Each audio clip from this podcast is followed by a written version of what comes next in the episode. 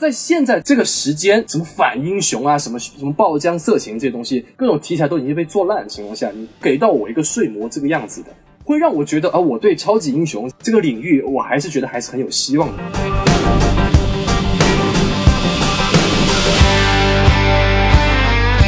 欢迎收听新的一期什么电台，我是小松老师。今天呢，我们来讲一个比较特殊的话题啊。大家前面听了我们那一期这个 SDCC 总结的节目啊，会记得我特别特别挑出来的一个部分来讲一讲我今年最期待的剧《睡魔》。那么《睡魔》也已经于八月六号啊登陆了 Netflix，大家都能够看到资源了，不管你是正版还是盗版的。所以今天我们就特别来讲一讲这期这个《睡魔》。啊，这这部美剧，然后呢，那不能今天就不能由我一个人来唱独角戏了。我们专门请到了著名的《睡魔》的这个制作方的老板华纳总裁 B A 来跟我们一起讲讲他是怎么制作《睡魔》这部剧的。来，大家欢迎 B A。啊，大家好啊，我是 B A 啊，不要听他乱说啊，我就是一个小白。今天还是要主要听这个小宋老师，是他的主场。哎，毕业啊，你你你你你是不是这段时间一直被我天天催命一样的跟你讲睡魔听烦了，然后终于还是自己把睡魔撸了一下？听说你之后还要自己做一项节目是吧？呃，小宋老师谦虚了，因为是我一直在跟这个小宋老师的屁股后面不停的请教他关于这个漫画内容，因为这个睡魔确实他不是我呃一直以来比较喜欢的一个角色，因为。啊，所以他这个剧上了之后，我觉得他好歹是这个 DC 的作品嘛，对不对？那我不管它热度是高是低，很明显现在是没有热度，所以我要呃做一个视频啊，让大家怎么样认识一下这个剧，或者是说它背后的一些东西，然后也不停的现充了一些漫画啊，所以今天就斗胆来跟小宋老师一起聊一聊这个内容。哎呀，这个 BA 谦虚了，这个《睡魔》这部剧和这个漫画呢，是我特别喜欢的一个题材，一个 IP，也是。是，呃，其实说一个题外话，睡魔呢，它将近了遇到了将近二十年的一个 development hell，这是一个专有名词，在电影电视界叫做一个所谓的叫做开发地狱，就是这个项目其实想被改编，其实从九几年开始就一直有这个计划，经历了大概有将近十几版的策划案、剧本给到原作者尼尔盖曼，通通都被否决掉了。最近一次是在一五一六年，由那个囧瑟夫他想自导自演，其实他的形象还挺挺符合这个睡魔。的想去自导自演这样的一个睡魔的电影，然后最后也被尼尔盖曼给否掉了。直到现在有 Netflix 发行，然后华纳电视来制作的这样的一个睡魔的剧集终于上了。然后我们先来介绍一下它的基本评分啊，它 IMDB 八点零，豆瓣八点二，哎，相对来说是属于一个中高端的水平，算不上神剧，大概可以算是佳作，大概这个级别。但是啊，但是那个我大概也就两天前吧，它是八点五的。啊，所以它这两天掉的特别严重，对，从八点五掉到八点二，还有跌幅。我估计最后可能会稳定在比如说八点零啊、七点九啊这样的一个水平。对对对，所以可以看到，就是《睡魔》这部剧并不是属于那种大众特别啊喜欢的、认知的，尤其跟前段时间我们刚刚聊过的这个同样都属超级英雄题材，尽管这个风格非常。区别非常大的这个叫什么来着啊？黑袍纠察队，对，黑袍纠察队区别还是特别大，因为那个还有很有观众缘。然后另外烂番茄呢，它烂番茄还比较好，有百分之八十六的新鲜度，然后 Metascore 一般六十六分，刚刚好及格。哎，所以说就大概这是一个基本的一个呃评分情况。然后我来简单介绍一下这个睡魔的原作者尼尔盖曼。尼尔盖曼是一个非常特殊的存在。我们一般来说，就比如说你写了这部原作，不管你是小说啊、漫画，一般。呃，电影或者电视的改编权就是是给你钱，你卖掉了，然后找一个收 runner，然后自己去写就算了，你最多起到一个咨询监督的作用。哎，但是尼尔盖曼不一样，因为睡魔是他的一个心头肉，他相当于说是完全主控这个项目，包括这个剧集，我们从制作到发行到宣传，他他上了每一次的采访，每次都自己。在最前面来宣传这部剧，然后包括在整个制作的过程当中，它也是起到了一个决定性的作用。所以可以看到，尼尔盖曼其实非常非常非常喜欢睡魔他的这部作品的。而且尼尔盖曼其实也算是一个改编大户了，很多呃比较有名的英美剧都是由他的作品改编的，比如说呃好兆头。啊，这个非常这个激情的一部剧啊，讲一个天使和一个恶魔两个人在现代搞基的故事。B A，我觉得特别适合你看一下啊，因为天天看你在微博上跟中队长搞基，我觉得你们两个就特别像，就是你就是那个恶魔，B 呃，中队长就是那个天使，哎，我觉得特别合适。虽然我没有看啊，虽然我没有看这个，但是因为最近在在考究这个内容方面，我倒是没少听到这个好兆头的这个关键词啊，什么好兆头。还有什么美国众神、坟场之书之类的，也拿了不少奖，对吧，小宋老师？没错，没错，就是尼尔盖曼。刚刚刚 B A 也提到了美国众神，那美国众神算是尼尔盖曼本身亲自参与的比较少的一部剧，所以他在第一季之后，第二季、第三季的口碑不是特别好，也一直没有第四季的这个续拍的需求，可能就砍了。我记得我大概是。呃，一六年的时候看的原著吧，原著还是非常好的。然后另外还有《坟场之书》，《坟场之书》也是最近刚刚官宣啊，会改编成这个影视剧了。所以可以看到这个。然后尼尔盖曼还有一部作品短片叫做呃如何在派对搭讪女孩，哎，也也曾经被改编过电影。然后还有一部叫做《星辰》啊，也被改编过电影。然后亨超·亨利·卡维尔。当时也在《星辰》里面饰演一个小反派啊，那是非常非常青涩时期的亨利·卡维尔。所以说，尼尔·盖曼可以说是有非常多涉猎影视剧的这样一个内容。然后他同时也是呃 DC 漫画的很多的这个编剧啊，包括写过蝙蝠侠、写过超人啊，然后睡魔就不用提了。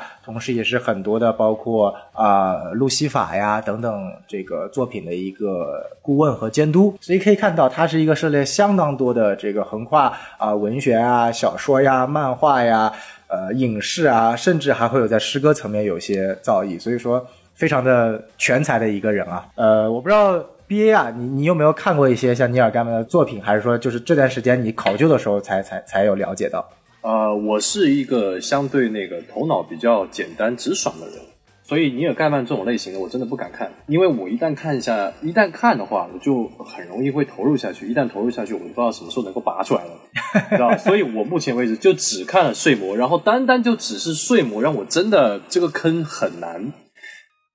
真的很难懂。就大家如果如果像我一样，就是在短时间之内恶补这些东西的话，就会发现这是一个非常难啃的骨头。是的，是的，就是我记得这在在群里面，B A 跟我说过，说哎呀，我操，我他妈看了第一卷就八章八章的东西，我居然看了三个半小时。你要知道，一般来说我们真的，一张二十四页漫画，其实基本上十分钟看完一张，很快一个小时之内就可以刷掉八八张漫画了。但是睡魔的定位比起漫画，它更像是于所谓的这个叫做图像小说，它有巨大的文字量。和文学功底所在，所以想去啃它，呃，不管是熟肉和生肉，对于一个阅读的人的一个呃精力耐力都有很大的一个挑战，所以说就是轻易不要入坑。我看的还是那个汉化版，就是因为现在已经官方已经有这个呃，已经出版了五前五章了，对，前五章了。我目前就只看了前前三章，我看的还是汉化版啊。然后我是边看边做笔记。我上一次这么认真的时候还是高三的时候。哇哦！我为什么做笔记呢？我为什么做笔记？因为它这个画风啊，首先它这个画风是那种比较不是那么具体，你知道吧？就是它有一点那种抽象。怎么说呢？就像是就像那个印刷有点溢出那种感觉，但它不是溢出啊，就是感觉这个人的脸它并没有那么具象，你知道吧？就真的像是在做梦一样。所以那个人脸那个辨识度，当然它是有辨识度，但是你看多了下来，你就会很乱，而且加上那个老外人那个名字啊，我是一个个写下来的哦。他什么时候睡觉了？他在哪一年哪一月睡觉？因为它里面就有写，他把那个年份的月份都写出来了，我就很怕我记不住，所以我就把它写下来啊。包括他做什么样的梦，因为后面都有。不仅是我阅读这三章，就我所知的，好像后面的有很多的内容都跟着前三章里面的某一些梦境是有关系的，所以我怕我记不住的话，所以我我怕我有如果不做笔记的话，它后面到后面我想要翻的话，你再翻这一百。两百多页漫画基本上你很难找，所以我想讲的就是，如果大家在看这个漫画的时候啊，你记性如果好的话，那没问题；如果你记性没有像我一样比较差的，就做做那个那个笔记啊，谁谁谁是谁，谁叫谁是谁的父亲，谁是谁的曾祖母之类，一定要记一下。没错，没错，其实可以看到 B A 是相当的认真啊。就是睡魔入睡魔这个坑，我呃之后会在节目里面，在后面的部分我会主要讲讲。但是就像 B A 说的，其实尼尔盖曼他给每一个细节都设置了伏笔，不要以为好像第一章他写了几个配角，后面不会出现，其实可能会在第五章、第六章，甚至在最后一章会有相应的伏笔和对照出现。可以看到，其实它是一个非常呃缜密详尽的这样的一个系列。所以说，你真的想读的话，确实每个细节都不能落下。好，那我。我们这边简单刚刚讲一下漫画。啊，那在具体讲我们今天这部剧之前呢，再安利一个东西，就是说，呃，前大概在一年前，其实亚马逊的 Audible，就是我们所谓的有声书系列，做了一个睡魔的有声剧，哎，这个其实是睡魔的第一次实实在在的改编出所谓的图像或者说图书的这个范围，而这个有声剧的阵容可谓是空前的强大，比如说睡魔，睡魔它的配音是 X 教授啊。年轻版的 X 教授伊美啊，然后包括还有很多好兆头里面的天使的扮演者呀。然后包括《王牌特工》里面的主角啊，这个名字我一下叫不起来，但全是大牌，包括安迪·瑟金斯啊、比尔·奈伊啊，就是这些角色，他们的饰演者，包括死神的这个配音者是 Max，就是我们说的《破产姐妹》里面的 Max 来扮扮演，他其实那个声线特别的呃适合体现出来那种死亡的那种俏皮的感觉，其实感觉呃会比这部剧里面的更加适合，但是这部剧演也演的不差，我们一会儿来讲。所以说大家如果有兴趣或者说有听的能力的话，其实可以去尝试一下睡魔的这个有声剧系列的，它马上也要出第二季了。然后，那我们今天现在就说回来，我们这部剧，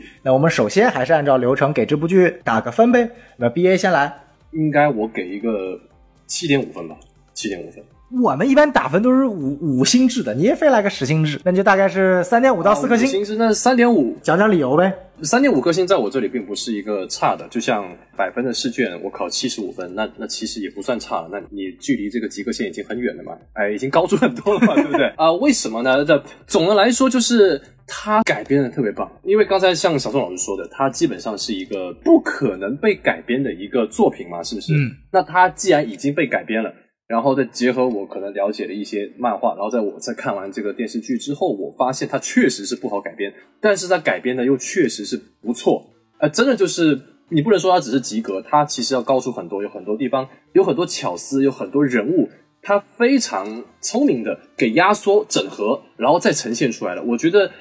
在逻辑自洽这方面是做的没有什么太大的硬伤的，嗯，然后再就是这些演员我还挺喜欢的。呃，我知道大家一直在这个诟病这个字正确啊，但是其实我觉得还好啊。硬要说的话，可能就是可能图有点多，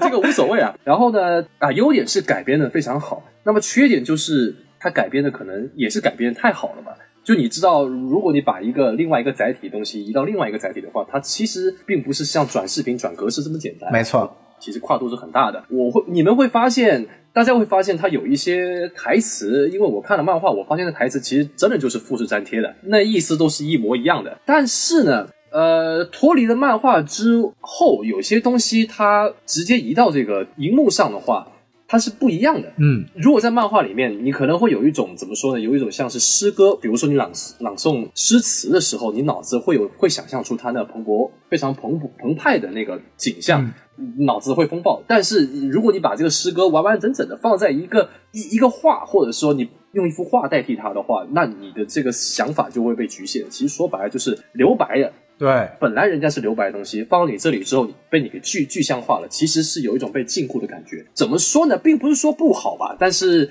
我觉得那种意境放在另外一个载体上，其实是大打折扣了。这个其实非常暧昧啊，解释起来非常暧昧。但如果大家。有同感的话，应该应该能够知道我在说什么。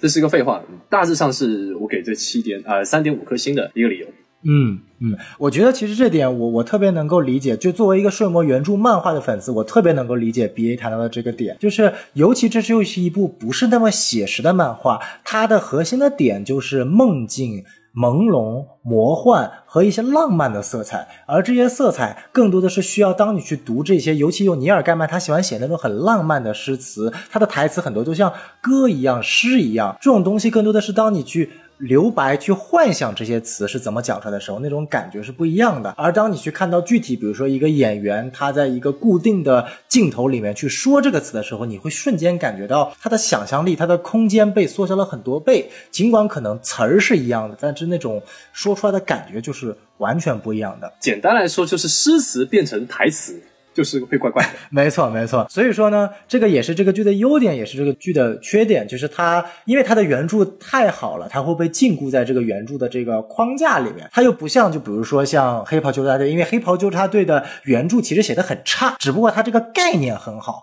而剧其实用了这个概念，它其实基本的情节根本跟原著是不一样的，所以说它能拍出来一些专属于影视剧的很多的场景。而这也是为什么我一直说很多的呃，尤其是现在的 IP。乱来乱改编、乱来改编去的，比如说从游戏改编到电影啊，电影改编到游戏啊，呃，小说改编到电影啊，呃，比如说还有像现在漫画改编到电影啊，都不是最合适。因为我我们如何去判定一个作品是不是好？除了它本身这个综合水平是不是强之外，它具有题材的限定性。有些东西它就适合，比如说游戏，就适合小说，就适合漫画。你要把它硬改编成影视剧，是有非常大的这个区别的。所以说，回到我来打分的话，我我如果说尽管就是这个情怀分，我一定会给五分，不管我在朋友圈里面、豆瓣上还是我们的粉丝群里面，我都会说我一定会给五分。但如果光从这部剧本身的质量而言的话，我可能大概会给个四分。其实一个最大的原因就是刚刚 B A 讲到的这个核心的一个问题，但这个也没有办法解决。它不像守望者，因为守望者呢，尽管它也很难改编，但它是由一个十二卷的相对来说比较统一的故事而形成的，它的魂是很紧的。它的形和魂都是很紧的，所以你去改编成电影，其实你就讲一个故事就可以了。而睡魔的故事是很散的，它从八九年连载到九六年，总共出了七十五章，分了十卷来讲，而后面又有无数的衍生、无数的续集，包括现在到现在还在连载。所以说，它这个故事其实一个非常散的存在。这种散的存在加上这种诗歌题材的意象，你要去把它改编成影视剧非常难。好，那我们刚刚大概把一个打分的说好，那我们接下来就进入优缺点环节了。那，既然这样的话，我觉得刚刚我们提到了一个最大的问题，要不我们先从呃缺点来讲呗？我觉得它最大的缺点是这样子。首先，刚才啊小宋老师也说了，睡魔的漫画它不像守望者那样，它有一个非常非常明确的这个主线。对，当然我不是说睡魔没有，它有，但是呢，它在这个最吸引人的是它支线的小故事。没错，就它是有很多的小故事，你去阅读的话，你会发现，其实你根本没有必要去跟睡魔联想在一起。它真的就是一个小故事，然后你能够体会到很多东西。它的头和尾是完整的，你可以掐掉它跟主线的一些一些东西。它那这个就跟我们平时去看什么 DC、漫威这些不同宇宙，那就完全不同。所以这个是非常呃难拍的。你想说，我相信他们在改编的时候肯定没有想过拍成单元剧吧？就像我们大概是在第六集的时候吧，就拍那个穿越的吧。对。从一九一六年开始，一直到一直到现代嘛，那这个真的非常拍呃非常好，也非常像像漫画，基本上我觉得应该算是非常高度还原了吧。嗯，呃，但是除了这一集之外，你比如说像像罗斯，从第七集开始到第十集开始，你你就会发现这个我们是在看一部美剧，对不对？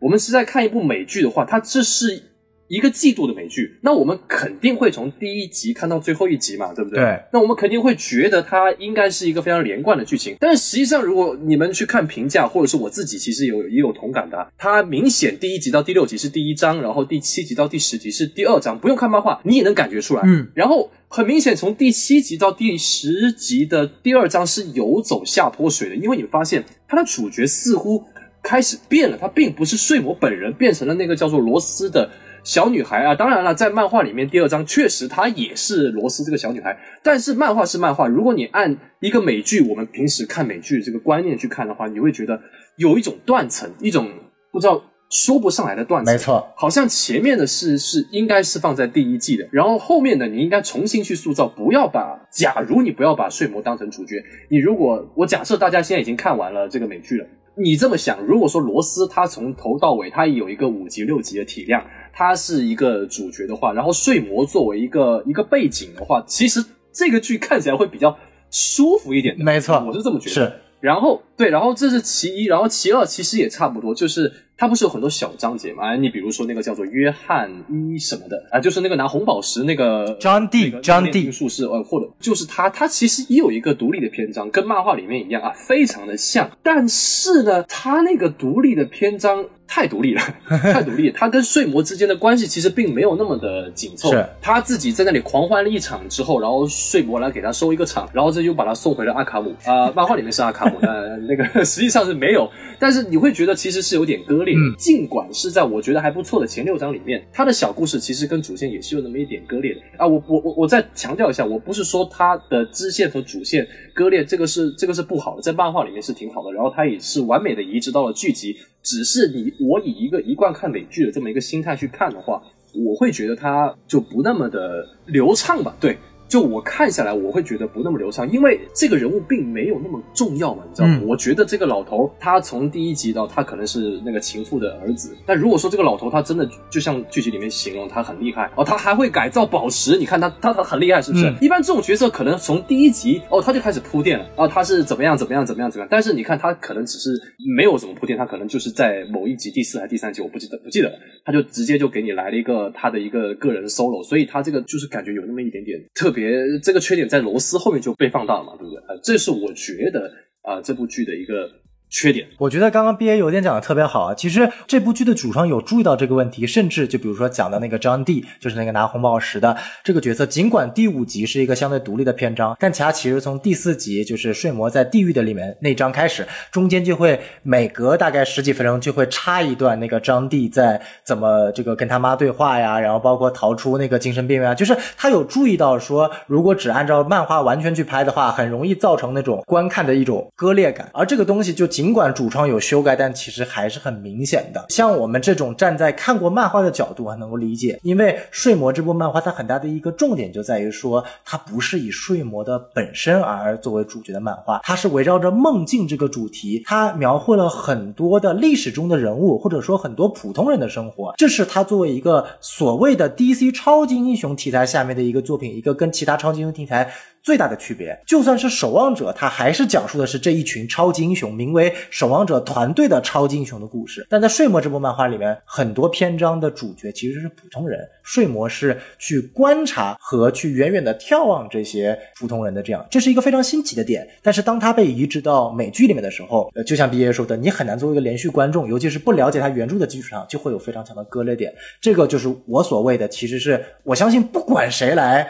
改这个东西，都会遇到这个问题，除非你完全的不按照原著去写，但这也失去它的魅力了。所以说这个点我也非常赞同。哦，我想起来了，呃，还有个第三个点想到我，刚刚忘记说了，我补充一下，嗯就是还有一个就是前面也有提到关于这个诗词移植成台词这么一个很大的一个问题。其实就在我最喜欢的那个第六章，呃，死亡二姐里面啊，我不了解这个人物，我也是看完那一集之后才找了相关的漫画去看，我才知道哦，原来这个 你又抄这个漫画台词了，啊，不是那个坏的抄啊，呃，然后呢，你会发现啊，那个漫画其实才才五页六页不到啊，五页六页，然后那个台词加在一起，真的也就你小学生那三百格能够能够填满。嗯然后呢，他那个安排，他就是在一个雪地里面，其实是一个非常浪漫的，嗯一个非常阴冷的一个感觉。就你看这张漫画的时候，你就知道死亡它并不是一个温暖的东西。嗯然后呢，你会看到这个这个死亡二姐这个形象，其实也是不那么具象的。虽然你看得出是一个非常可爱的一个小姐姐，嗯然后她这些台词，关键是她这些台词，你看的时候，你就会想说，哦，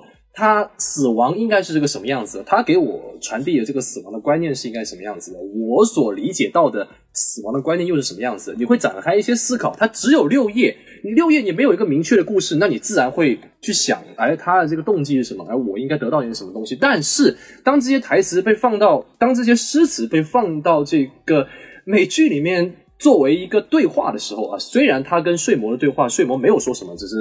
嗯嗯哦哦这样子，但是就这个二姐她亲口讲出来的，你会觉得不是你前面是发生了什么事情吗？还是你后来即将要发生什么事？你为什么突然要冒出这一个段台词？呃，你不是在安慰这个睡魔吗？你为什么突然要聊起这个？呃，死亡的这个定义，我并没有，我看这个剧并不是冲着死亡去的，而是这个梦境嘛，对不对？其实它是有一点割裂的。呃，当然了，当然了，你可以说，呃，二姐是想要通过自己的工作，真的就是工作哈，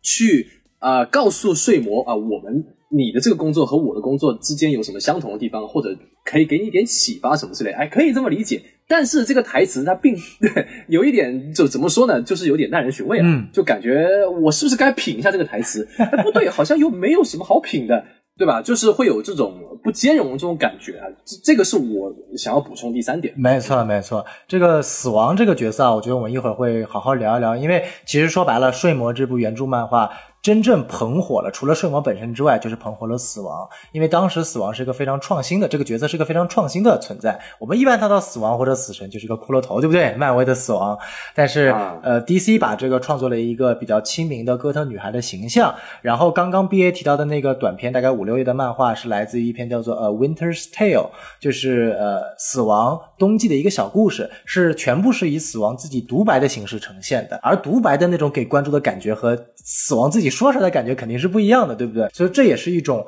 不同的那个题材体现的方式。感觉的不一样，包括呃冬天的氛围啊，他讲述了自己刚成王死亡时候的状态，和慢慢如何自己接受死亡这个职责的这种状态，其实是非常好的一个故事。所以，也许我们当然这也是因为时长和经费原因啊。如果我们真的未来有机会能够看到一个个漫画中的小故事变成单元剧呈现在我们的大荧幕上，或者说美剧里面，其实也是一个很好的方式啊。但是估计很难，因为制作周期真的很长。然后我讲讲我除了这个之外。外，刚刚 B A 提的之外，我讲讲我觉得缺点啊。一方面，这个是最大的一个问题，就刚刚我们提到的割裂感。然后第二个呢，关于选角，其实大部分的选角我都很喜欢，因为这部剧刚刚说出选角的时候，大部分人是不喜欢的，尤其是对那些睡魔有那么一点了解，但是没有读过原著的人，他会觉得，哎呀，好多都篡改，就比如说死亡变成了黑人啊，露西安变成了黑人啊，Rose Walker，呃，这个很多的角色都变成了黑人。然后，但其实对于我来说，这点都不是问题，因为如果真正有了解睡魔他创作的时间和场景，就知道睡魔是最早一批呃在漫画业界开始去走向在那个不存在政治正确的年代开始走向 LGBT 和种族平权的这一条路。它其实有非常非常多有意义的漫画的章节，这跟睡魔本身的存在也特别好。这个我们一会儿会讲到。但是我唯一这部剧里面不是那么那么那么喜欢的一个角色，其实我本身对这个角色期望很大。就是欲望，欲望在原著里可以说是不知道 B A 怎么看啊？我我我一会可以让 B A 来发表一下观点，因为在原著里面，欲望可以说是呃整个睡魔漫画里面最大的一个不能叫反派吧，或者说我们叫做 antagonist，就是他一直跟睡魔作对儿啊。因为我们知道像无尽家族这种特别强大的存在，其实是不存在所谓的反派的，在他眼里达克赛德都是个垃圾。欲望他一直是因为他。就是纯粹的在兄弟姐妹之间的那种不喜欢哥哥，所以一直想搞他，挺有意思的。他本身代表了又是世间万物最终的那个欲望和情欲嘛。而在电视剧、美剧里面，感觉就是豆瓣有条评论，原来妈的欲望就是一个。YouTube 美妆小博主啊啊，我有看对那个评论被顶得很高嘛，所以就是你说他这个角色演的不好吗？这个主角背后有个故事啊，这个演这个角色这个演员呢，他本身也是一个这个非二性向的人，他特别有意思的是什么呢？他当时是看到了睡魔剧组在招选欲望这个角色，他专门在推特上。转发了这条，然后艾特了尼尔盖曼，说：“天呐，我居然看到有一个这么适合我的角色，请问现在还开放机会吗？”然后尼尔盖曼亲自在下面回他说：“现在还开放机会的，这是申请链接。然后现在你们都还可以在推特上搜到这条。然后结果他就去试镜了，然后真的就选上了，就有点类似于刘思慕当时怎么当上上汽的那种感觉，就是作为一个旁观者有那么一点点励志的感觉的啊。然后所以说很期待他的表演。”那但是最后呈现在他本身一第一戏份少，所以给他的这个角色的立体度不高，就你总感觉好像是在那笑的什么这个阴阳怪气的，然后想搞他，但是没有太多的那种解释啊，或者说太多的呈现，就比较可惜。我不知道 B A 是怎么看的。呃，我我我也觉得，因为他好像我第一次看到他的时候，记得应该是在约翰他逃出那个监狱之后，最后不是类似一个彩蛋对。呃，他就出现了一下嘛，我觉得啊，反派出来了啊，他是 boss 要打他，那结果下一集又没没出现嘛，然后再下一集还是再下下一集就出现他那个他那个禁欲房子，嗯，我就觉得啊，你是跟你的这个孪生弟弟要开始搞事儿了是不是？也没有啊，也没有啊，你说这些锅是你背的嘛，可是我看你也没做什么嘛，你不能只是说你知道吗？我得有个过程，你不能给我一个结果，我得有个过程。所以，我这个是同意的，就是因为在漫画里面一开始欲望的篇章也不多，它在它分成了很多章节体现在里面，然后最后慢慢让这个角色丰满了。但是读漫画的感觉肯定不一样嘛，我们是期望就是每周出一次，每周出一次，或者每月出一次，我们是慢慢的看到这个角色丰满。但如果说你一季的美剧一次性出完，然后我们好不容易看完了，发现这个角色还不丰满。你就会有一种对，所以这也是题材的一种一种变化。所以说这些地方我们都觉得有点可惜。呃，我们缺点说差不多，那我们聊聊优点呗。我们先这么说，你你觉得这十集当中你最喜欢哪一集？呃，毫无疑问，那肯定是第六集啊。为什么呢？就是死亡二姐登登场，但不是他的戏份，是后面的那个，后面那个真的很感人。我当时看到最后一刻，他那个微微一笑很倾城的时候，哎，我真的觉得哇，这对友情。有说服力，我觉得可以，没问题。可以可以，还是男人之间的友情打动了 BA，可以可以可以。啊，我对于这部影视剧最大的优点，其实也是这一集为代表，因为这一集刚才我们也聊了，死亡二姐的台词是呃，应该说它出自某一个小篇章的漫画，然后呢，它后面一样也是出现在一个睡魔这个小故事里面，它把这两个故事结合在一起，对，呃，割裂感什么，其实倒也还好，其实也还好，很明显就是他听了他二姐的话，然后他开始拾回初心了嘛，对不对？对那这代表着什么呢？代表着这个团队，我不知道他编剧是谁啊，他们是完全完全是把睡魔这套故事给基本上是背得滚瓜烂熟了，嗯就他知道什么时候该放什么漫画。尽管他把那个漫画放出来，有我们刚才说的哦，可能有那么一点割裂，可能有那么一点门槛，但是他确确实实是在这个主要的这个主线里面，该放什么漫画，他确实是放对了，大部分我觉得都是没有任何的问题的。就他毕竟是要还原那个这个著作嘛，所以他要把漫画带进去，然后把漫画带进去，你不能带错，是不是？那这个其实就是一个很大的问题，但是他没有犯这个错误。你把那个呃死亡二姐讲的话，以及睡魔刚刚呃收集完这些他的力量、他的宝石、他的法器，然后到最后他跟那个跟人搞 搞基啊，双引号啊，嗯跟人搞基这个其实已经是整整一集就是睡魔拾回初心，然后开始做他自己真正该去做的事情，再接到罗斯的这个，其实我觉得衔接是非常完美的。我总结来说，就是我认为这个剧它最大的优点就是它改编的非常好，把漫画运用的真的是呃滚瓜烂熟了，它并不是像呃黑袍纠察队那样子，像刚才小董老师说的，只是呃我拿到了这个题材，然后我随便头脑风暴。哎，毕竟这个漫画其实其实什么都没讲，它就是讲一个没有任何底线的一个一群人嘛，是是不是？但是啊、呃相比之下，这个睡魔就完全就是相反的一个极端了。我你不能乱改的，就是这个人的该是什么样，你会发现，刚才就算是刚才的欲望，他的每一个动作其实也是直接就把那个分镜给，哎，不是分镜，是把那个动画里面的姿势给移过来。嗯，对吧？如果我记得没有错的话，他那些呃姿势还有那些什么什么之类的，很明显是移过来。他是真的非常忠于原著的。那这个精神是呃，我觉得能 get 到的。然后在现在这个，我又要说这个问题了，就是在现在这个环境下面嘛，他好歹他是跟超级英雄有关的，他好歹是 DC 的嘛，对不对？那在现在这个时间哦，他把这个东西做出来了啊，在这个流媒体泛滥，在超级英雄泛滥，什么反英雄啊，什么什么爆浆色情这些东西，各种泛滥，各种题材都已经被做烂的情况下，你给到我一个睡魔这个样子的，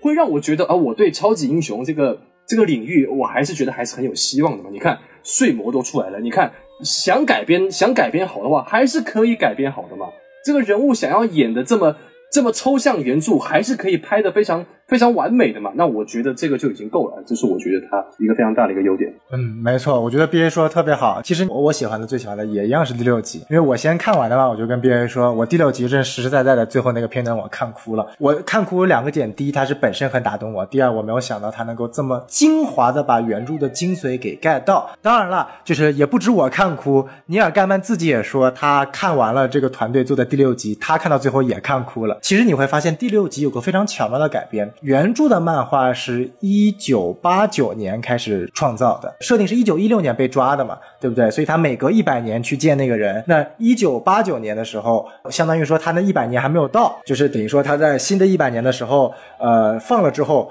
他其实没有错过跟他的那个朋友的最近一次一百年的见面，但是因为这部剧集被改编到了现代，改编到了二零二二年，他是二零二二年被放出来的，相当于他错过了最近的那一次跟朋友的会面。这个我觉得是特别巧的一点，因为在原作漫画的那最后一章，就最后一个分镜，就是来到了现代，然后那个朋友听到了有人敲门，然后一打开门，看到了是睡魔站在门口。其实他们之间是没有错过任何一次会面的，但是因为这样的一个非常巧妙的改编啊，客观因素也好，主观因素的也好，相当于说我们知道睡魔他一定会错过最近的一次会面，而在前一次会面当中，两个人又爆发出了这么大的矛盾。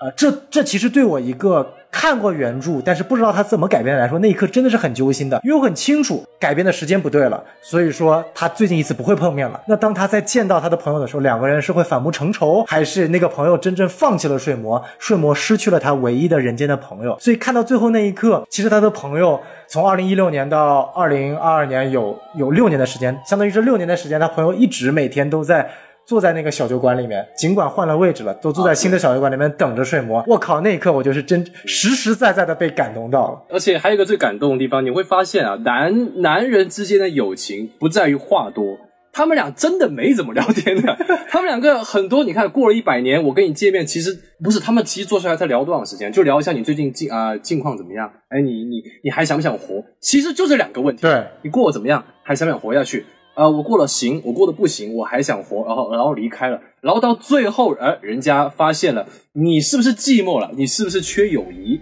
哎，这破防了，非非常可爱，非常可爱。我跟你说，男男生宿舍真的就是经常发生这种事情的，没有那么多话的。我我不喜欢你就是不喜欢你，然后和好，其实也就是也就是突然就就和好了，就是男人之间的浪漫吧，我我可以这么说。那如果不是说女生之间浪漫是怎么样，我不知道，我只是觉得如果是女生之间吵架的话，那可能没有那么简单。呃，可能有些事情啊、这我就不讲了，我不是很了解。但是我觉得他把这个男生之间的这些友情诠释的非常好了。刚才小张老师说的，说人家就在那里等，虽然你这一次没有来，但是我没有放弃，我再等一百年啊，然后我再等等到一百年，就就是你看这真的这种不离不弃这种东西，一切尽在不言中啊，没有什么台词。哎，你看这种留白画，哎，就跟漫画对上了，完全，而且甚至超越漫画，是不是？没错漫画可能还达不到这个体量，不仅呃人物的这个表情更加具象，你看漫画里面那个那个那个睡魔，一整天就一副死人脸，你哪知道他想什么，是不是？你是不是你在这个剧集里面，你会发现他其实，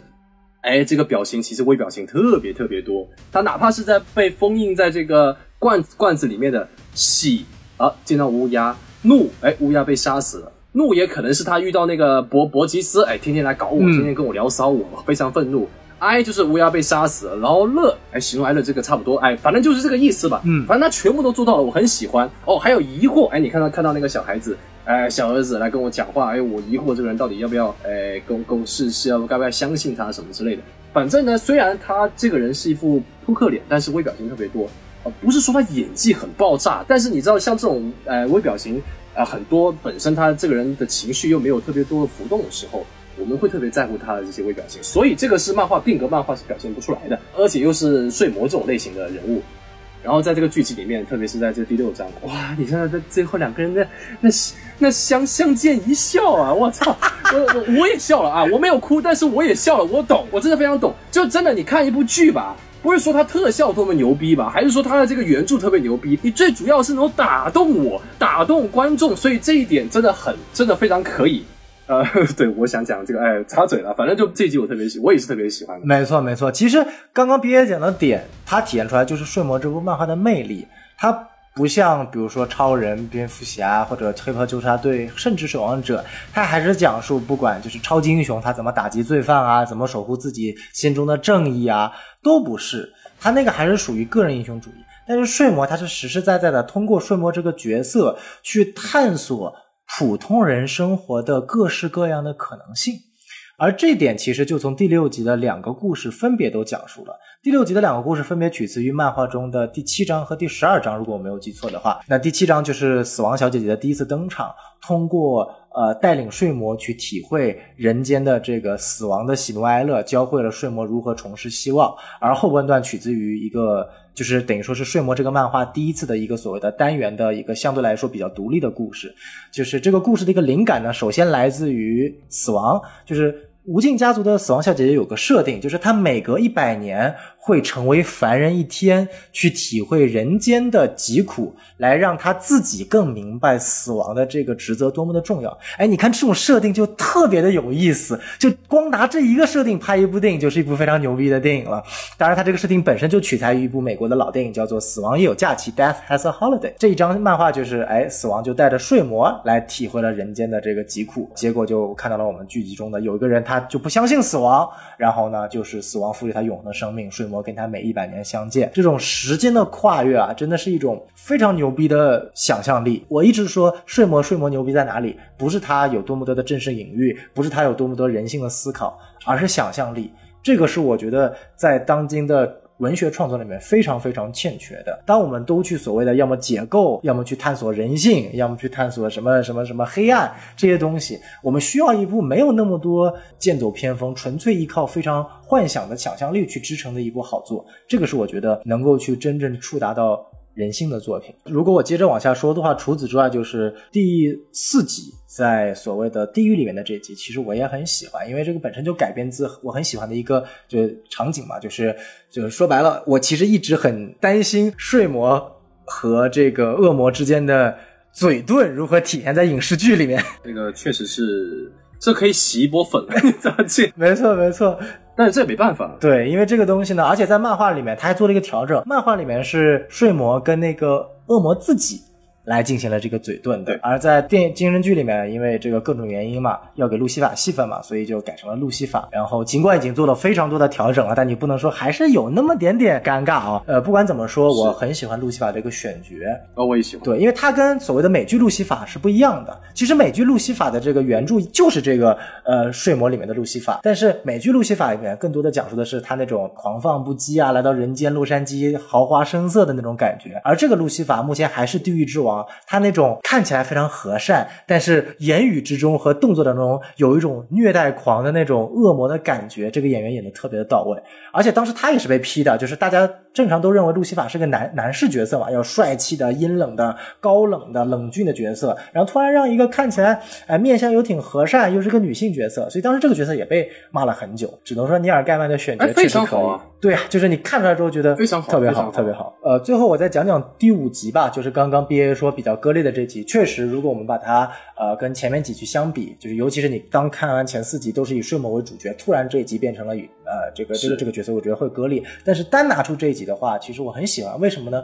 因为这个本身这集的原著的漫画这一章其实也是呃相对独立的，然后它更加的是一个恐怖风格，漫画里面体现那种恐怖的感觉和扭曲的感觉更胜一筹。那美剧肯定因为什么审查呀，或者说是受众啊，把它变得没有这么的血腥啊和那种恐惧感了。但是我特别喜欢当呃睡魔看到了张帝，然后跟他解释，其实你并不是让这些人所谓的抛弃了谎言，而是你让这些人抛弃了梦想。每个人心中都有自己的梦想，为了这些梦想，他们可能会去做很多的事情。但是当你通过你的这个。梦梦之时剥夺了他们的梦想，当他们的生活只变成了只有现实之后，他就变成了行尸走肉。其实那段场景配合就是那一对亚裔和黑人的夫妻那一段想象中的画面的时候，再加上睡魔的那个旁白，我其实是有感觉的。而那一段其实，在漫画里面是没有特别好的体现的，所以这一块的影视化，我觉得做的也是到位的。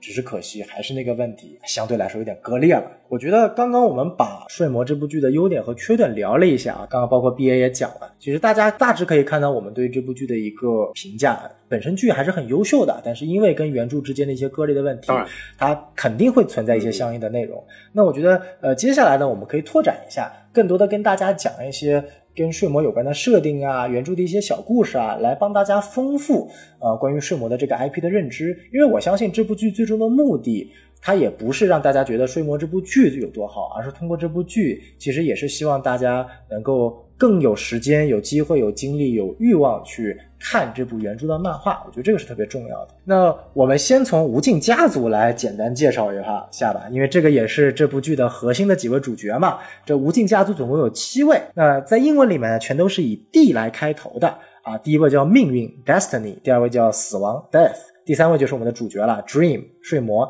第四位叫欲望啊，这个叫 Desire，第五位叫绝望 （Despair），第六位叫破坏 （Destruction）。第七位叫癫狂 Delirium，然后来一一介绍一下。然后命运呢，其实是一个命运这个角色，其实早在睡魔漫画之前就有登场过，只不过睡魔漫画把它设定最终成了命运家族的老大。他这个角色呢，可以说是一个非常强大，但是什么又干不了的角色。他手上拿了一本命运之书，这部命运之书里面，呃，包括了 DC 整个宇宙观里面所有人物的命运走向。不管你是美漫大佬，对，他就有点像美漫大佬，就是我，你还记得就是在守望者漫画里面，为什么守望者他最后说自己其实不是主人，只是一个能够看到自己线的提线木偶吗？就是因为当他获得了全知全能的能力的时候，他发现了这个世界是由一个叫做命运的人，他手上的命运之书，所有一切都是既定的，是不能改变的。高啊！啊，然后这是命运的大哥，他从来不会说话，哎，然后他这部这个角色在第一季也没有登场，在第二季会有非常重要的角色。这个，哎，你等一下，等一下，他不会说话吗？呃，不叫不会说话，他是不苟言笑，不怎么多说话，他会说话啊啊。这个 B A 纠正的好，就他不是不会说话，他就是不怎么喜欢说话啊。平常就一个人在自己的命运花里面天天溜达，然后翻着自己的书，哎，就特别有意思啊。然后第二位就是我们说的这个死亡啊，死亡呢，我这边我觉得要特别介绍一下，就是死亡这个角色呢。就像我前面说的，它改变了大部分人对于死亡的认知啊，在很多的流行的文化里面，甚至漫威漫画里面，都把死亡或者我们叫做死神吧，设定成了一个所谓的骷髅的形象嘛，对不对？看起来更加可怕呀、恐怖啊、吓人啊。但是尼尔盖曼他把死亡这个抽象化的概念变成了一个哎特别好看的。啊，这个哥特风格的小姐姐，哎，变突然变得亲人了。而这次改变呢，其实在当时漫画界是一个非常轰动的事情，它就有点类似于当年 EVA 在整个动画界的一个重要性。因为 EVA 我们知道，就是 EVA，它有很多心理的描写，尤其是在那个年代，日本经济动荡、人心混乱的时候，其实给多给了很多的人心理上的一个安慰和一个暗示。那同样的，尼尔盖曼的睡魔。里面把死亡描绘成了一种亲民的形象，尤其是第七章睡魔第一次呃死亡第一次登场，包括很多死亡的独立的漫画呃和一些章节都告诉大家不需要去恐惧死亡，死亡是一个正常的现象。就比如说睡魔他就会问他的姐姐，就说为什么大家都会这么惧怕领域呢？而我其实应该比你更加的恐怖。这个是电视剧里面出现的台词。其实。尼尔盖曼去设计死亡的这样的一个角色的初衷，就是希望越来越多的读者可以不要去呃惧怕死亡，或者说不要去把死亡那种可怖化、可怕化，而是希望能够让大家正视死亡这一个概念。而这点其实是在当时的漫画界一个非常大的突破了。拥有这么强大能力的死亡，他并没有想要去，比如说统治世界啊，或者说制造一个什么特别大的混乱啊，他就告诉你，哎，每个人在出生的时候都会见我一次。但是所有人都会忘记，而当每个人死了之后呢，在死的那一刻，我又你又会见到我，我帮你带下来生。所以说呢，无尽家族的死亡这个概念是一个非常特殊的存在，它在 DC 整个世界观里面是终极的死亡象征。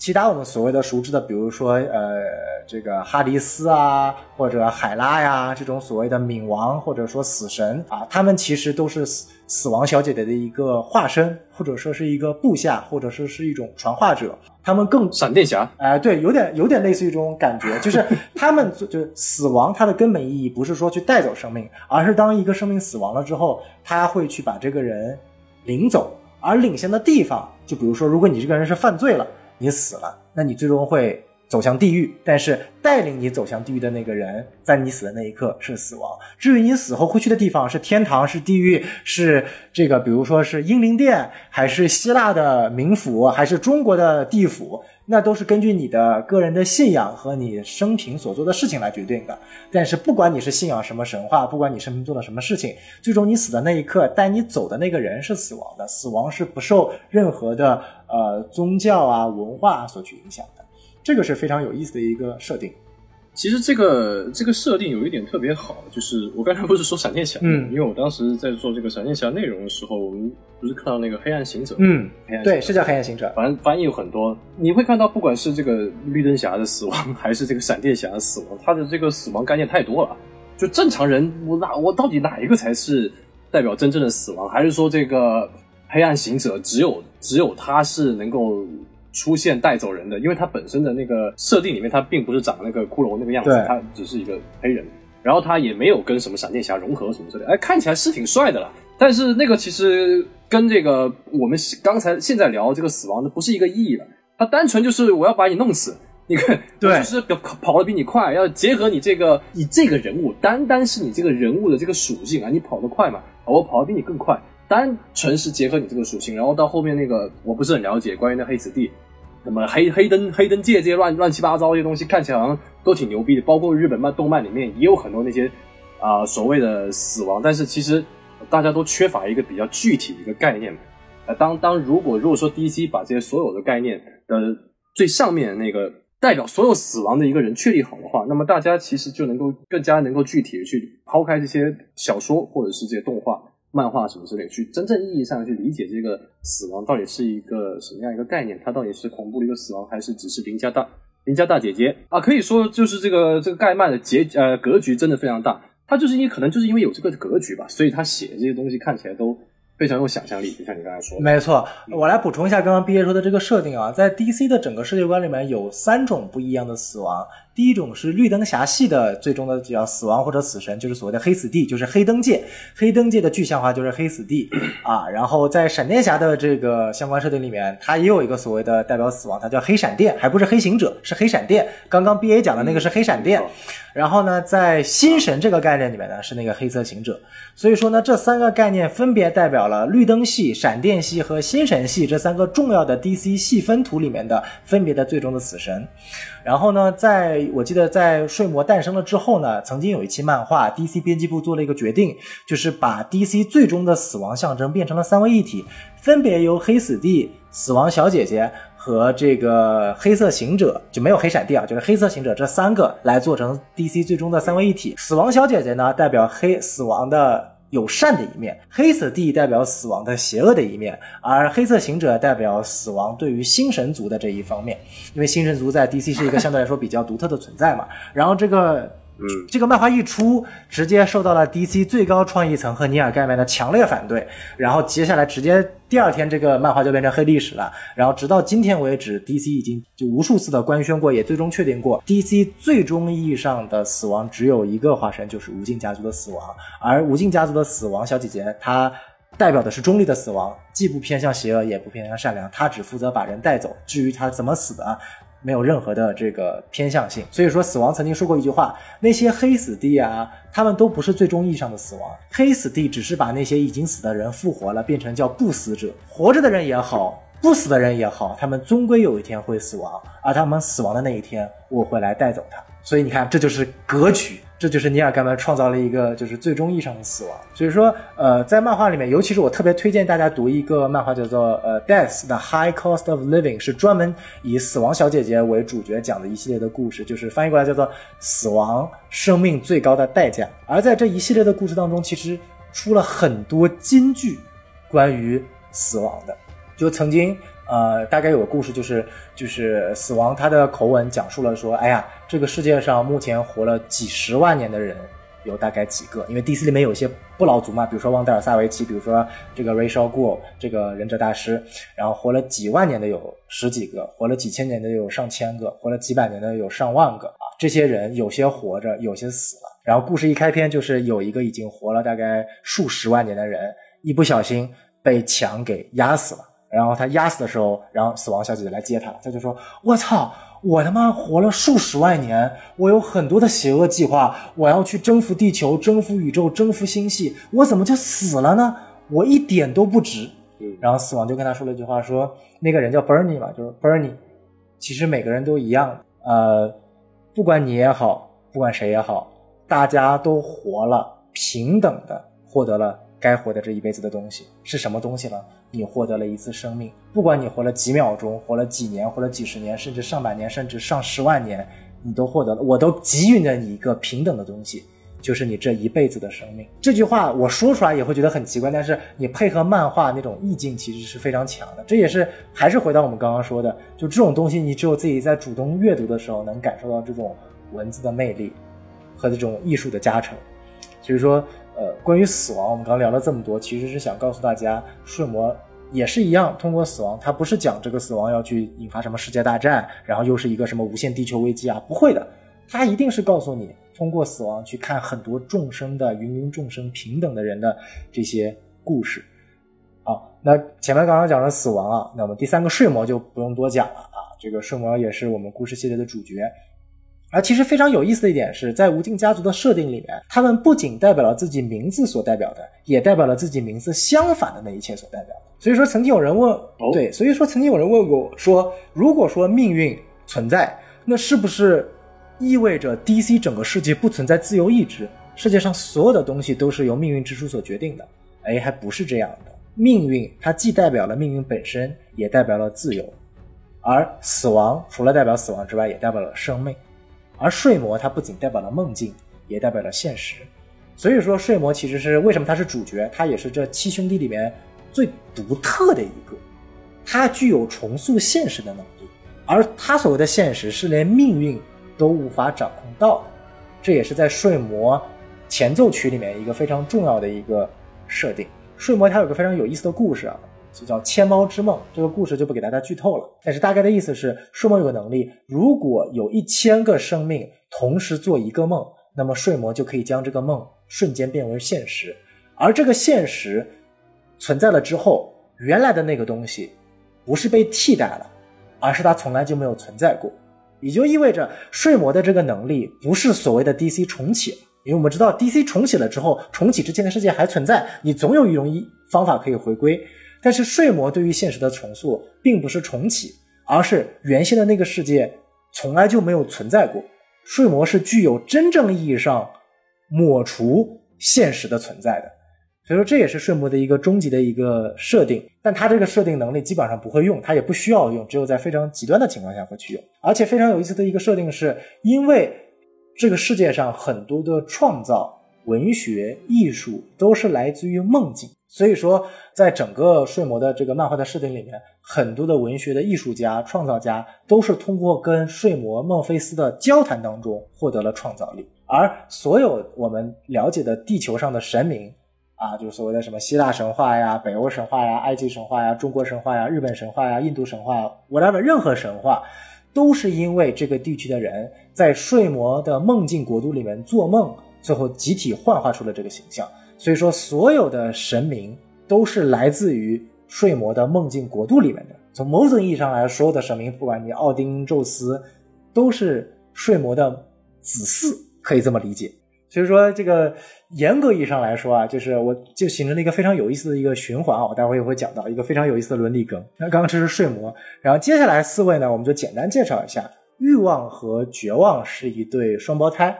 啊。欲望代表了这个世界上一切的想法，就比如说，呃，这个更多的跟反派有关啊。如果没有欲，就是所有的很多反派，他的灵感来源都是欲望嘛。比如说 Lex Luthor，他就是有贪婪欲望，想要去成为人类的领袖。达克赛德想要去成为全宇宙的领袖，没有欲望，这些反派其实都缺乏了原动力。所以在当然，欲望同时也代表了爱，因为爱本身就是一种欲望。所以说，欲望一直在睡魔漫画里是个亦正亦邪的存在。尽管他非常恨自己的哥哥睡魔，但他有时候也会帮睡魔。而他的双胞胎妹妹绝望呢？哎，他这个名字很很奇怪啊，叫绝望，但他其实同时代表了希望。我们知道，在呃 DC 的设定里面，代表终极希望的就是超人这个角色。但其实超人这个角色的诞生，跟无尽家族的绝望是有极大的关系的。在有一期顺的漫画里讲到，在数亿年前啊，绝望曾经跟一颗呃恒星的神说话。这个恒星的神叫拉奥，哎，就是克星他们分信仰的这个神，他本身也是一颗恒星嘛。那绝望就跟拉奥说：“哎，你有没有觉得？”你这个恒星本身就很不稳定，经常会爆炸，或者说引起周边的这个呃，如果有行星在你周边，肯定会有一些这个行星的一些毁灭这种情况。如果在你恒星的周围呢，创造出一颗行星，然后如果这个行星哺育了很多很多的人，创造出了非常繁荣的高科技，而它突然有一天会因为你的某次异常情况而毁灭，你觉不觉得是一种非常美丽的绝望现象？然后他妈的这个恒星就被说动了，于是就。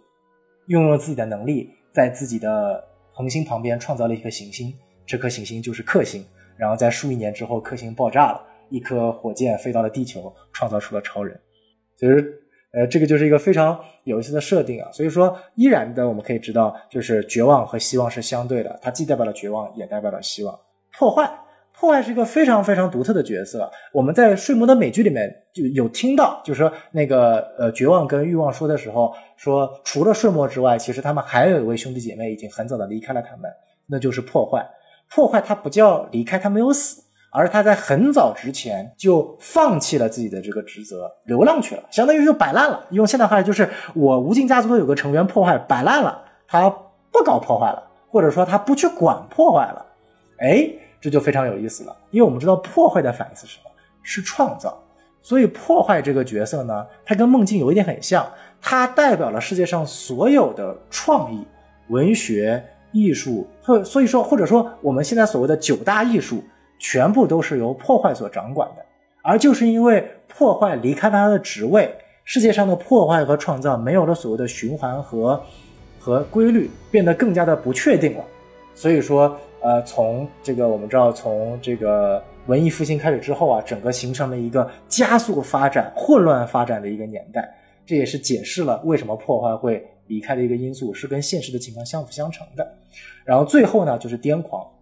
癫狂是一个非常有意思的存在啊，它曾经不叫癫狂，它叫喜悦 （delight）。然后后来因为一种不知名的原因啊，也可能是因为整个多元宇宙都变得癫狂了，所以它就变得疯疯癫癫的，变成了癫狂，就是永远没有人知道他在说什么。但是呃，根据设定，癫狂知道一些连命运都不知道的一些秘密，因为它可以探索到那些最神秘的、没有人可以就是正常的人找不到的那些角落。所以说，大概刚刚简单介绍了一下。无尽家族的七个设定，它们基本上涵盖了整个宇宙的七种的基本的构造元素。所以说，刚在美剧里面也提到说，其实睡魔呃不不是，其实无尽家族它不是神，它是一种概念，而这种概念没有所谓的支配与被支配的关系。只要人们有一天相信死亡、梦境、命运与欲望、绝望、破坏和癫狂的存在，无尽家族就会永远存在。除非这个世界上所有的造物不相信这七种东西的存在了，那无尽家族也会瞬间覆灭。哎，这个不知道 B A 听完这个七大家族的解释了之后，你有什么想法？哦，那个醍醐灌顶啊！因为说这个所谓的这个相信，因为我们看到很多修仙小说嘛，那个神呢需要这个信仰充值，对，没有这个信仰之力的话，这个神就没了嘛。刚好啊，我现在听小宋老师讲完这些，我就突然想到。原来那个死亡之所以会对那个一九一六年那个吹逼的那个说我不相信死亡，我不随波逐流，死亡就是就是一个大事，大家都对吧？嗯，蹭热度，所以他才选择死亡。哎呀，这个逻辑不说它好还是坏吧，但至少是非常出众的。呃，你不相信死亡，那换而言之，他就是不相信嘛。不相信的话，那么死亡肯定会觉得，哎，这个人还挺有意思的。如果说所有人都跟他妈跟你一样的话，那对吧？对，他就消失了嘛。然后还有一个特别牛逼一点是，为什么说它是一个概念呢？我听到这个的时候，我我是这么理解的，就是其实无尽家族它虽然它是可以被消灭，但是我认为，如果它设定真的是这个样子的话，那它应该是不会被消灭。它跟那些神不一样，神可能是可以把它杀死的，它只是比较牛逼一点，对，能力比较强一点。但是如果它你是个概念的话，比如说你总得死吧，对吧？你会死吧？然后你你也有喜怒哀乐，是不是？那你肯定你有喜怒哀乐，你肯定有绝望吧？对，是不是？哎，那绝望也有了。那当你感受到绝望的时候，那你肯定会有欲望。你有欲望的话，你就会去破坏。然后那这一连串的东西，那其实就是你的一个命运。其实我我觉得这个这个设定特别牛逼啊！这设定如果真的被呃嵌套在这个剧里面的话，其实这个剧它真的没有在这个方面去过多的去讲。说我的这个世界观，我脑洞是有多么多么的大，多么多么的天衣无缝。如果把这个加进去的话，就烧脑层面来说，这个剧可能能够多那么几分。我是听了你这么说之后，我才这么想的。没错，就因为其实也弥补了一些我在看完剧之后的一些。疑问啊，比如说我看完最后一集啊，大家听这个什么电台应该都是看完的吧？不怕剧透吧？不怕。就比如说我看完最后一集的时候，我就觉得，不是你这个绝望，你到底做了啥？我是说你这个欲望到底是做了啥？我就不理解。然后我也不知道你带着这个绝望在一起，你们俩到底是想要谋划的什么？你的计谋到底从呃前面第五集开始到最后一集，你到底是想怎么样？然后为什么睡魔能够能够被这个？区区的人类囚禁这一系列，如果我只是一个路人啊，如果我是一个对原著一点兴趣都没有，也没有打算去补的，那我就会觉得有那么一点点，他这个世界观是有没有一点奇怪，或者说你其实根本就是在口嗨，所有这些东西都是在你想什么就是就就就拍什么，没错。但是如果说有这个概念去嵌套下来的话，那其实很多东西就说得通了。那不妨小宋老师接着说吧，就是为什么？哎，当然这也是相信除了我之外，很多人都会好奇的。睡魔这么牛逼，为什么被抓起来了？然后第二个就是为什么？呃，这个。欲望，他说他没有得逞，他为什么又想要谋划一些什么东西？而这个我相信很多人都很好奇的。我我也是我自己想问的。可以可以，因为刚刚 B A 提到这个点，其实也是这个剧特别尴尬的地方。原来我刚刚说的这些设定，正好就是从漫画的第三卷才开始讲的，而第一部美剧正好拍的是第一卷和第二卷。就正好开始讲设定的地方，他就拍完了。所以说，我们只能期望从第二季一开始他会讲这些设定。然后刚刚 B A 提到的两个问题，我觉得特别有意思，也是大家很多人看这部剧不理解的。首先，第一点就是说，为什么睡魔会被抓？那在原著漫画里面呢，其实本篇七十五章是一直没有讲的，也是一个谜。但是在二零一一年所创作，尼尔盖曼亲自创作的《睡魔前奏曲》当中，其实最终讲了为什么啊睡魔会在故事一开始第一卷的时候被抓。当然这个不能剧透，大家可以去看，但一定要保证先把本片看完再去看前奏曲，才能把整个故事连上去，是一个非常自洽的一个因素。但是在这部剧当中呢，其实你说有没有解释，也有。因为欲望提了一嘴啊，因为在原著里，呃在原著里面，睡魔被抓跟欲望没有关系，但是在这部剧里面改成跟欲望有关系了。相当于说，呃，我们想想看，为什么第一集当中的那个 Burgess 男爵，他有这么强的想法？我直接用这个词儿吧，他有这么强的欲望，想要去复活他死去的儿子，这不就是欲望的最佳体现吗？所以这一切其实是欲望他在作怪，欲望通过了去强化了。呃，Burgess 他想要去复活自己的儿子，然后 Burgess 完成了这次仪式，然后成功的结果阴差阳错把睡魔抓到了。但是他其实没有解释为什么这么一个小小的一个啊魔咒就能把睡魔这样强大的个体抓抓到。这个呃，因为它是作为一个改编的，呃，我不知道这属于一个 bug，他不想解释还是放到第二季解释。这个是一个小小的一个漏洞啊。但是其实如果我们把这个逻辑链梳理清楚的话，会有一个第一季没有讲到的一个设定，让整个啊阴谋看上去很成功。因为你会发现。我相信欲望，他这个有了这个阴谋，想要把睡魔囚禁，他肯定不会相信睡魔会被一辈子囚禁，他总归有一天会被放出来的。那欲望为什么要囚禁自己的哥哥呢？其实很简单，这个在后面几集也说出来了，就是呃，我们知道睡魔他是必须要去亲手摧毁所谓的命呃梦境漩涡的啊，而那个年代的梦境漩涡应该是 Unity Kinkade，但是因为睡魔被抓了，他不知道，而 Unity Kinkade 沉睡在了梦境当中，一直没醒，而。这个时候，就相当于欲望亲自强奸了在睡梦中的 Unity Kinkid，让他诞生了一个小孩于是这个小孩其实就被变成了无尽家族的子嗣，同时这个小孩也具备了梦境漩涡的能力。所以，当完全不知情的睡魔在若干年之后放出来了之后，他肯定还要去再去摧毁这个梦境漩涡。但是在睡魔中有一个设定，就是无尽家族再强大，他也有死亡的那一天。当然，只是这个人死啊，不是这个，就是就比如说梦境的睡魔会死，但梦境不会死。如果睡魔死了，会有另外一个层面的睡魔代替他，就不是墨菲斯了，不是我们第一季看到的这个主角了，可能是一个新的人，但同样代表了梦境。但是呢，就是这些角色他们有一个古老的一个禁忌，就是他们不能残杀自己的同族人，就是他们不能去残杀同样作为无尽家族的人。如果残杀了，就会受到命运复仇三姐妹的报复。而那个命运复仇三姐妹，就是我们在剧里看到的那个睡魔呃献祭，然后然后需要得到那个三姐妹的支持那三个人物，她们本身有很多重身份，一方面是希腊神话中的魔法女神赫克特，一方面又是传说中的这个复仇三女神，也是命运三女神，啊，就所有神话中的以三为共同体的女神形象，全部都来自于这样的一个三个女巫这样的一个形象，然后呢，呃。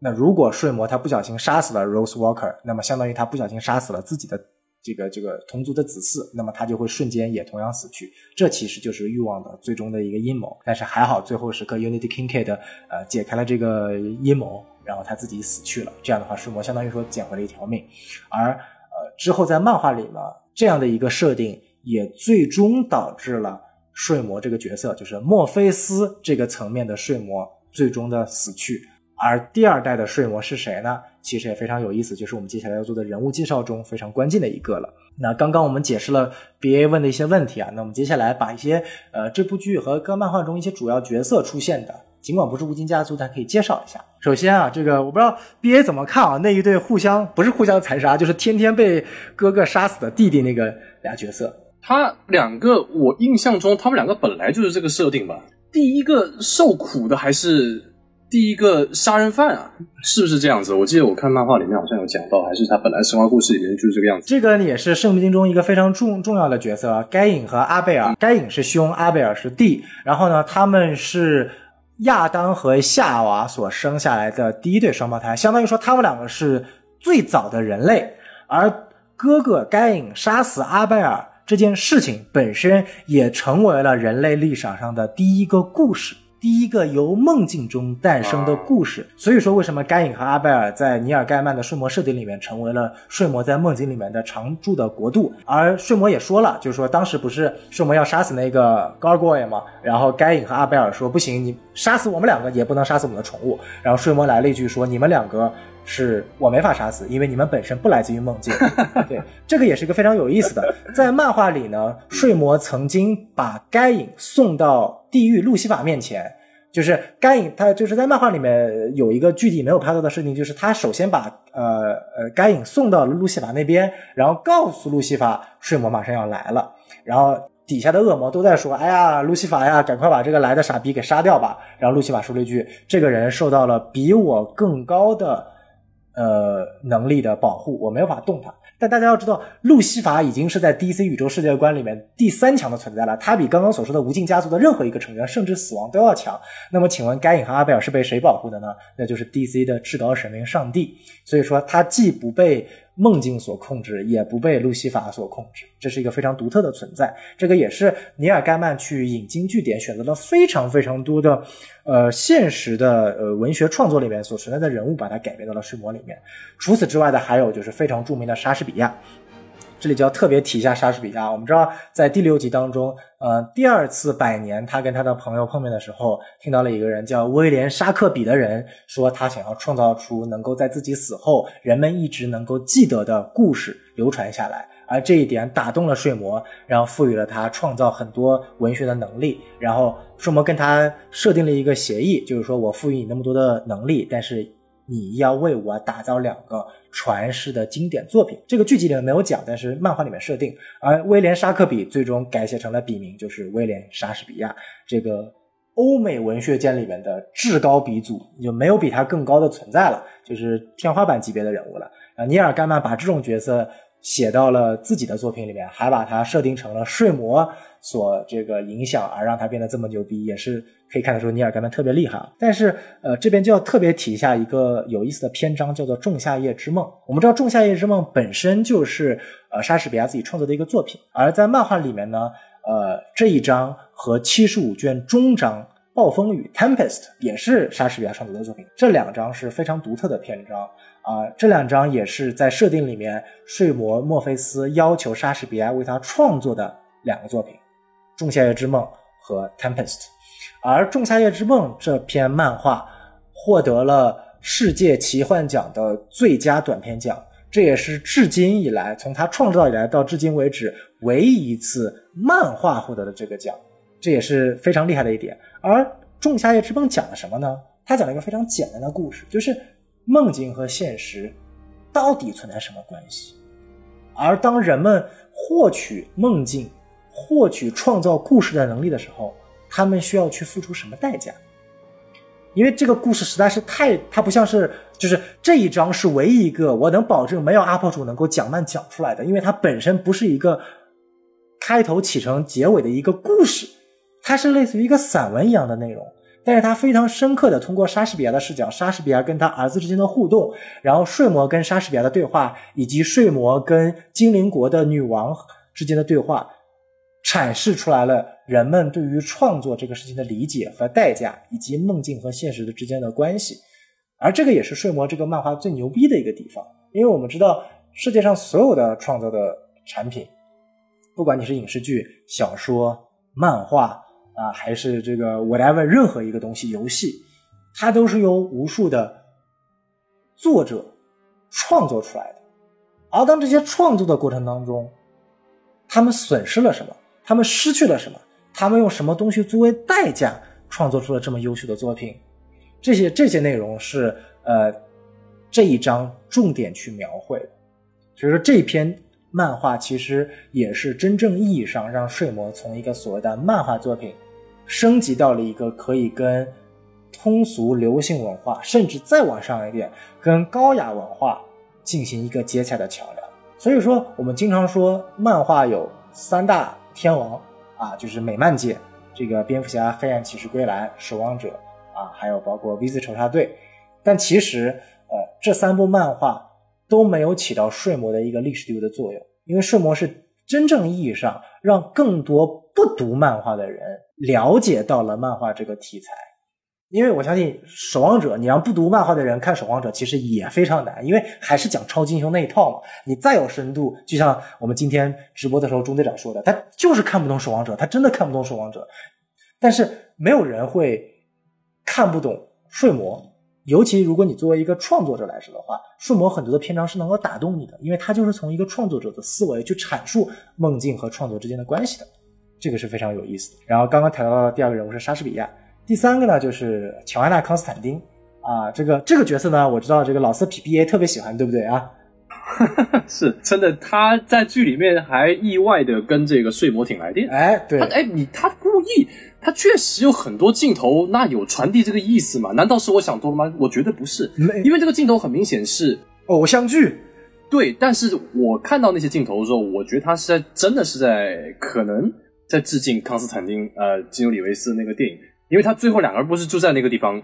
啊下的雨抽烟嘛，然后看起来好像要亲上，但是实际上没有嘛，对不对？那他是有这个意思的嘛？而且其他的电影那也确实这种镜头就是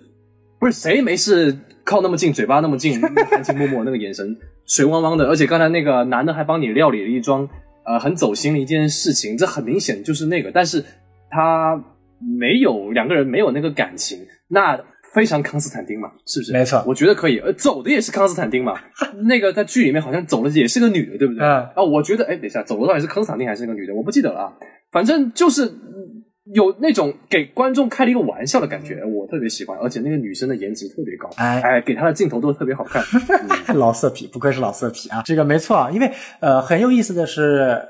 这个角色在原著里面是给到了约翰·康斯坦丁的，就是我们最熟悉的扎康的。但是因为这个真人版权，康斯坦丁已经被坏机器人这个制作公司买过去了，现在正在开发康斯坦丁的真人剧集和黑暗正义联盟的真人剧集。所以说呢。呃，这个《睡魔》这部剧在开发的时候就被要求不能使用约翰·康斯坦丁这个角色，那怎么办呢？只能去把约翰·康斯坦丁在漫画中的祖母或者祖先这个角色乔安娜·康斯坦丁，因为乔安娜·康斯坦丁本身就在《睡魔》里面出现过，因为《睡魔》活了有几千年、几万年了嘛，那他在很久之前就跟乔安娜·康斯坦丁认识。那剧里就改成了，就是祖先也叫乔安娜康斯坦丁，到了现代，他这个人也叫乔安娜康斯坦丁，也正好也就是同一个人扮演的嘛。然后正好也通过这个元素，呃，给睡魔这个题材本身是没有太多的爱情元素，增加了一些男女之间的一些暧昧。这个点就像毕业所说的，我觉得是蛮喜欢的，因为睡魔这个角色其实是一直被爱情所缠身的，就像他在地狱那集，他遇到了一个黑人嘛。那个那也是他的曾经的爱人，就是睡魔为什么跟欲望这两个姐弟之间总呃不这个兄妹之间总搞不清呢？因为睡魔爱上过很多的人类女子，而这些爱上的过程当中，百分之九十以上都不是他自己爱上的，全是欲望逼他爱上的，就是或者说通过小计谋让睡魔爱上的。因为他就想搞自己的老哥，因为他知道，就睡魔有一个特性，就是他真的就是渣男，他会很爱一个女的，爱个死去活来，然后爱大哥几个星期就不爱了，然后就把那个女的抛弃了。然后他把女的抛弃了之后，自己会很 emo。对他这个其实也是这个剧一个怎么说呢？也我觉得这个并不是说缺点优点吧，可能就只是编剧的安排而已。事实上，如果作为我个人出发的话，我会更加喜欢。这第一季里面插入更多的关于睡魔多维度的，就是比其他面的一些东西。嗯，因为我们很明显是看到了，他给了那个黑人呃女生被关在那个 路西法监狱里面那个镜头，那很明显后面是会讲的嘛。我不信他不讲。对。但是呢，呃，这个其实你如果你把罗斯那三集给老子砍了，因为你在你把这里升华一下。我觉得是很不错的，我觉得这个剧可能得涨好多分。就他为什么是吧？你你你告诉我，你们俩为什么有有这么大的这个 beef 嘛？你得讲一讲吧。然后比如说，呃，睡魔他在拾回初心之后的第七集，那他就得去救啊。当然了，这可能是太快了，是不是？太快了，对不对？但是你既然你拾回了初心，你捡回了当初遗忘的友谊，没有赴约的友谊。那么你的爱情是不是也得填补一下？那这个时候，如果第七集是去找他的爱情，把这个坑给填上，我不管他怎么填。但是如果你能把像刚才小宋老师说的，如果你能把这个睡魔睡魔塑造成是一个暖男也好，渣男也罢，就你知道吧？就会让我觉得这个剧会更加的呃。中心会被比较比较更加的明确，就是睡魔这个人物，而不是罗斯。因为说真的，罗斯这个角色他年纪太小，他演技也很一般。对，还有他那个弟弟，那个弟弟真的带出来就是给我搞笑的。呃，我这个就不骂了，反正总的来说，总的来说就是。在漫画里面，就像刚才他说的，呃，这个睡魔他有很多的这个 乱七八糟的这些情债，是吧？对，你把这个东西给诠释一下，而且刚才也说了，睡魔他这个人很 emo 嘛，他为什么这么 emo 呢？那那肯定是来源于，也许跟他情债有关呢，他总是失败，对不对？嗯他他其实是渴望说，我是我是一个，他确实是个孤独人，他脸上就写了孤独嘛。那还有什么嘛？别的什么都没有，他就写了孤独嘛。所以他希望、渴望得到友谊，得到亲情，对吧？得到爱情，那这些东西他其实都想要的。那如果你把这些东西给丰满一下，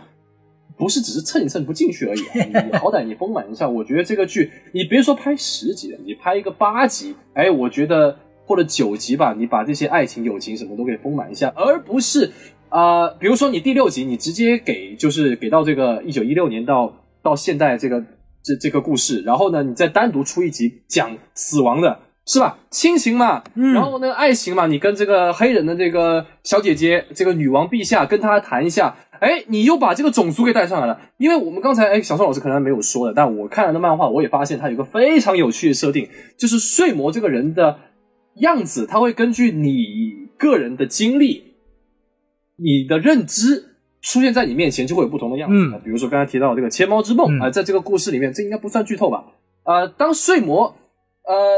他面对的对象是一只猫的时候，那么他就是一只猫。嗯，如果呃，刚才刚才小宋老师也提到那个前奏曲里面，当你是一株植物的时候，那你做梦那就是一只植物，你看到的这个睡魔它就是一个植物，嗯非常有意思啊。不不仅如此，不仅是睡魔是这样，呃，死亡小姐姐也是这个样子啊。对，你看到那个植物里面，死亡小姐姐她也变成了一个一个外星人的样子嘛？不是植物，说错了，就是如果你是一个外星人，呃，这个我们不剧透啊。嗯反正就是当你当你这个某某个星球上的人物遇到了睡魔或者是死亡小姐姐的时候，他们的样子就跟这个外星人长得是一样，是就像这个不同的种族、不同的肤色的人，他可能毕竟啊、根据设定，我觉得这个故事应该可以讲吧？要不要不我提？可以，没问题。啊，就根据这个设定，这个小姐姐她是她的这个城邦啊，她是一个女王，她所在的这个城邦是人类之初第一个城邦，嗯，所以可能她周围都是跟她一样肤色人嘛，对不对？然后呢，她是什么都有，她也很很聪明啊、是一个非常完美的一个女性，但是同样的，她没有能够配得上她的男性，她也不觉得有人能够配得上她啊、直到有一天。可能是这个睡魔实在无聊吧，嗨，跑到这个他们城邦这里来看。哎，毕竟有人有人做有有有人做梦的地方就有睡魔。对，他看到这个美男子，所以他下令去找，哎，一定要给我把我把他找出来，结果找不到，找不到之后完了之后，他去求神拜佛嘛。呃，刚才我们说这个信仰之力嘛，当时是什么神都信仰，所以什么神都有，呃，就有点像埃及啊，各种神都有。对，后来现在都没有了，因为大家都忘记了。当你忘的时候，这个神就没了。嗯所以他那个时候还求了一个应该是儿神吧，他长得就是一只鹅的样子。然后他告诉他，啊，谁谁谁，他的部下有见到这个啊、这个帅哥，然后呢，他就去找到他的部下，他的部下告诉他，呃，这个帅哥已经呃喂了我之后就走了，但是他知道，只要你吃下那个恶魔果实，啊、这打双引号，不是真的恶魔果实，它就是一个发火的一个美。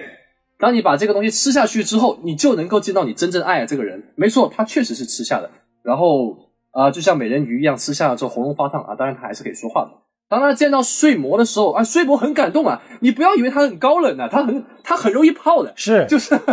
我都没有，对我都没有见到，哎，对我这么痴情的一个一个一个一个女生，是不是？哦，你看她呃历尽千辛万苦找了这么多人，是不是？而且还冒了生命的危险吃下那个果实，还来到了自己从来没有到了一个境遇，然后遇遇到了我，我觉得你可以做我的妻子，你可以做我这个梦境宫殿的一个皇后，哎，她真的就这么好泡。然后呢，呃，但是很意外，就是这个小姐姐发现，我操，你他妈是无尽家族的人啊，我肯定配配不上你。其实这个是有很前后呼应的嘛，毕竟当她是女王的时候，她觉得是吧？对，我你们这些男的都配不上我的。当她看到是无尽家族说，我操，还是不会死的，那能力这么强，比神还要高一个段位的存在，那我觉得肯定我是配不上你的。而且他还有个设定，就是如果你跟无尽家族人在一起的话，那你会受到天谴。对，你会遭天谴的，真的遭天谴。没，所以呃，他虽然拒绝了啊、呃睡魔啊，不不不，我不能跟你在一起了，我要回去了。我，然后他把那个那个果子给呕出来了，你知道吧？就当当你当你作为一个普信男，当你作为一个普信男，一个女生在你面前看到你样子吐了的话，你你你你的这个男性这个脆弱自尊心是不是要裂，对不对？没错，睡魔也是这个样子，他自尊心就裂掉了。他说：“我操，我再给你三次机会啊，我再问你三遍，你要不要跟我在一起了？”他说：“我真的不能跟你在一起，真的不行啊！”回答了三次都拒绝他了。然后呢，呃，他甚至还用这个石头把他自己的处女膜给戳破。嗯，嘿，这个非常有意思啊！我一定一定要在视频里面讲。呃，其实这个睡魔这个戏呢，如果它不是这个男那个网网飞拍的话，它有太多太多太多太多可以给你一些比较爆炸性的场景。对，类似黑袍这样子，它既能给到你，又不会破坏它的原先的这个诗意，因为它本来就是这么写的。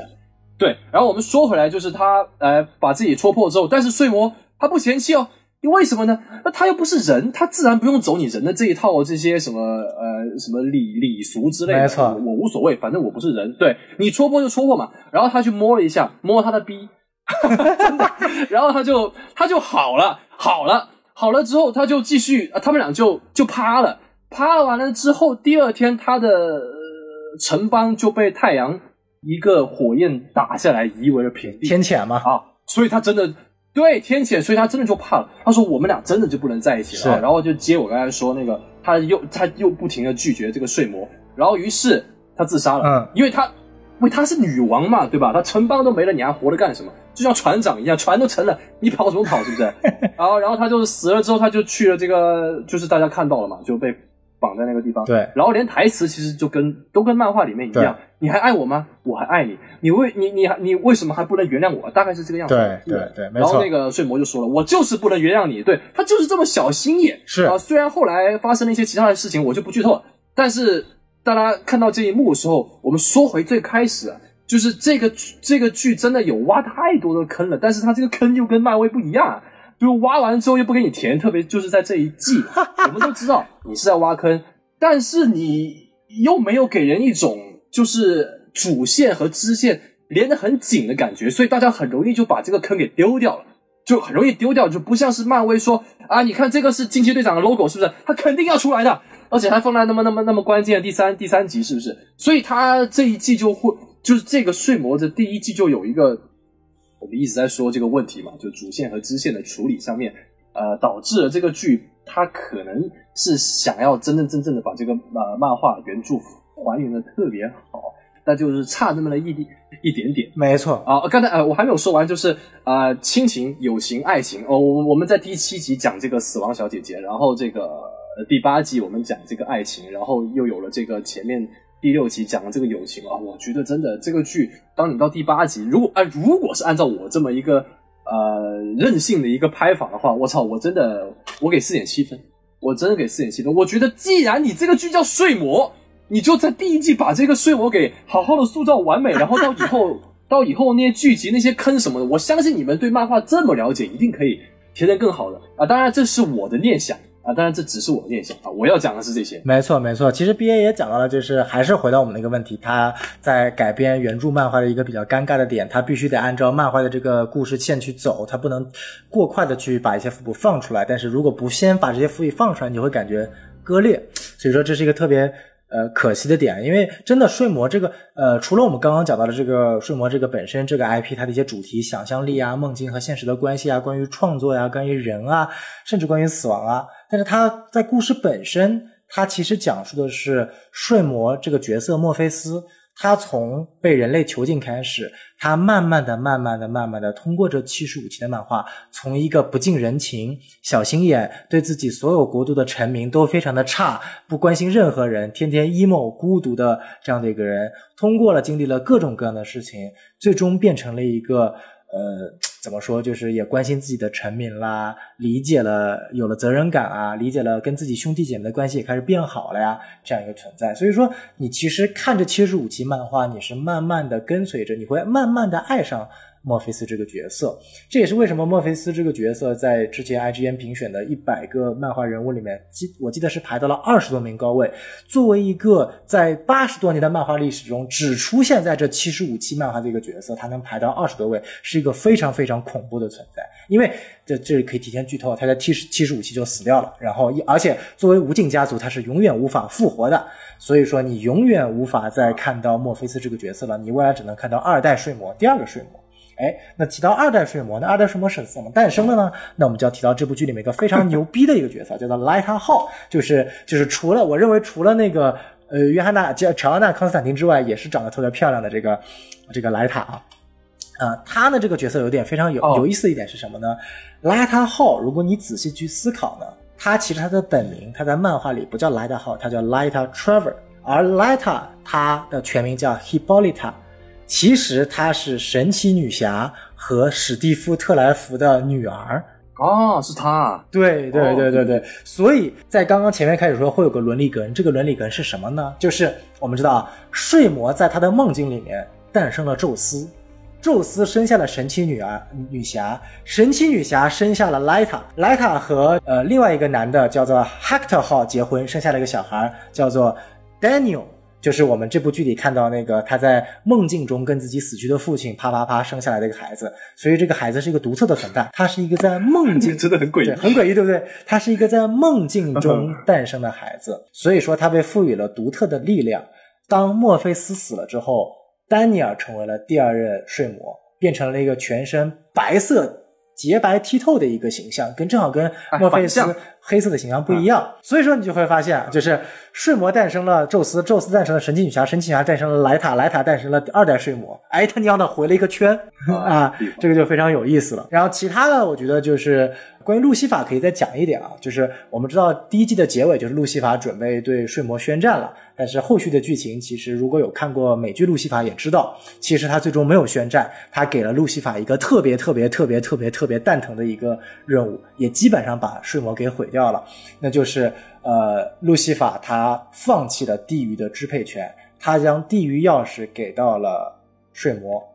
而。第四卷最精彩的故事就是，当睡魔获得了地狱钥匙和地狱的掌配权之后，DC 各个阶层的人都想要去获得地狱的支配权，不乏包括北欧的奥丁和洛基，然后日本的伊耶纳奇，然后秩序之主、混乱之主、地狱、天堂，然后埃及的阿努比斯等等，包含了这个各种各样的势力，都最终汇集到了梦境国度，希望通过威胁。诱惑、这个交易等等手段，从睡魔的手里拿到地狱之门的掌配权，这也是第四卷特别有意思的一个情节啊！这个也是第四卷，也肯定就是第二季的一个重点情节了。我们就可以看到很多我们熟悉的奥丁啊、雷神啊、洛基啊、伊耶纳奇啊、巴斯啊、阿努比斯啊等等角色出现在睡魔的这部漫画里面。哎，这个我也是。给大家推荐，然后最后一个我想讲一下这个天命博士啊，这个天命博士这个词很奇怪啊，感觉剧里面没有出现过，其实就是我跟 B A 讲过的那个拿着红宝石的那个男人张帝，就是卢平教授这个角色呢，其实是 D C 漫画里面的一个反派啊，这个也是尼尔盖曼当时在睡魔创造睡魔的时候一个特别有意思的地方，这里可以给大家简单的插一些睡魔这部诞生的一个呃小插曲啊，就是当时 D C 的编辑部要让。呃，尼尔盖曼写睡魔的时候，因为 Sandman 嘛，Sandman 我们音译叫睡魔，但其实就是直译叫睡魔，但 Sandman 这个本身也是 DC 黄金时期一个正义会社的英雄的名字。本来是让尼尔盖曼写这个的，就是天天午夜转戴着个面具往敌人身上撒沙，然后把撒撒过沙子的敌人就睡着了，就不会犯罪了。你看多么傻逼的一个角色啊！然后，然后尼尔盖曼觉得写这个角色太鸡巴傻逼了，然后就创造出了无尽家族，他想写无尽家族，但是无尽家族呢又跟 DC 的主线没有任何关系，DC 编辑部就特别担心，说没有跟这些角色有关系，那是不是没有人读这本漫画呢？所以其实第一卷和第二卷是尼尔盖曼在写睡魔的一个摸索期和过渡期，是全十卷睡魔里面最不好看的两卷。这是非常有意思的。睡魔第第一、第二卷是睡魔的前十卷里面最不好看的两卷。第一卷它是走的一个传统的英雄的好莱坞的模式，就是我一个英雄解放了之后，我要去寻宝，寻回自己的宝藏，这是一个非常好莱坞式的超级英雄的一个故事套路。然后在这个过程当中呢，在漫画里面他遇到了约翰康斯坦丁，哎，这部剧里面改成了乔安娜康斯坦丁。然后他遇到了火星猎人，哎，这部剧直接被剃掉了。火星猎人有一个特别有意思的点，就是呃，在睡魔创造前期，就是之前呢，火星猎人在火星有一个设定，就是火星有一个至高神，是所有的火星人都去崇拜的。而在睡魔里面呢，尼尔盖曼将这个设定设定成火星他们崇拜的这个至高神就是睡魔孟菲斯。为什么呢？火星人本身都是以精神心灵交流的。而心灵和精神是如何扩展的呢？本质上是通过共同去做梦、创造梦境来去得到生发的。所以说，火星是一个极其需要梦境来这个维持的种族，所以他们崇拜的至高神其实就是这个睡魔孟菲斯。然后，另外呢，呃。就是我们提到的天命博士了。他这个天命博士，该不会就是那梗图的骷髅博士吧？微博上面不是有些梗图吗？告诉你一些很很惊人的真相哦。哎，那个我还真不知道，好像是他，好像是他，但我不是特别记得清楚了。但是有点像他。这个剪掉。对对对，就是呃，不出意外应该是。哎，那就就当他是吧，没事反正不剪掉，留着也行啊。不是你被骂。然后就是呃，在漫画里的设定就是他有一颗红宝石，可以肆意的改变现实的力量，但是。从来没有谁解释过这颗红宝石哪里来的。那尼尔盖曼就拿了这个设定，把它设定成其实这个红宝石原来是睡魔的，但是睡魔被抓走了，所以这个遗落人间就被天命博士捡到了。哎，然后就他其实设定这个东西也是为了让更多的 DC 读者能够在读睡魔的时候发现有很多很多他原来认识的角色，来确保睡魔的阅读量。结果呢，没有想到第一到第六卷的购买量远远的超出了整个 DC 编辑部的预期。当时第六卷出来的单卷销售量已经超过了当时的超人的销售量，所以就从第六卷开始，尼尔盖曼就有信心了嘛，老子不屌这些 DC 的超级英雄了，我只写睡魔的这些故事。哎，所以从第六卷开始，死亡出现了，然后接下来开写第二卷。第二卷这个玩偶之家其实是一个相对来说过渡的一个阶段，就也就是我们。呃，美剧里改编的七到十集，相对来说不是让大家特别喜欢，因为它是个过渡期。尼尔盖曼也在探索如何从一个超级英雄式的故事走向，变成一个更加庞大的关于普通人的故事。而其实第二卷发展的最好，是写到了第五卷。哎，第五卷同样跟第二卷讲述了一堆人住在一起，他们做梦的故事。哎，其中有一对蕾丝，有一个想要去变成女人的男人，有一个想要去变成女生的男生。然后我们的主角呢？第五卷的主角就是第二卷里面的那个芭比，就是在剧里面也出现了，非常有意思。就是我们知道，呃，在剧里面那个芭比不是做了一个梦嘛？她旁边有一个很像熊一样的存在。哎，这个梦别看它好像是为什么要这个要花这么多的特效去做那样那个熊呢？因为它未来的第五卷会出现，第五卷就围绕着讲着芭比她为什么会有这个梦境，而这个梦境是如何威胁到他身边的朋友。以及如何威胁到睡魔孟菲斯的，但是这一卷第五卷它最大的意义是，当时有一个划时代的意义，就是它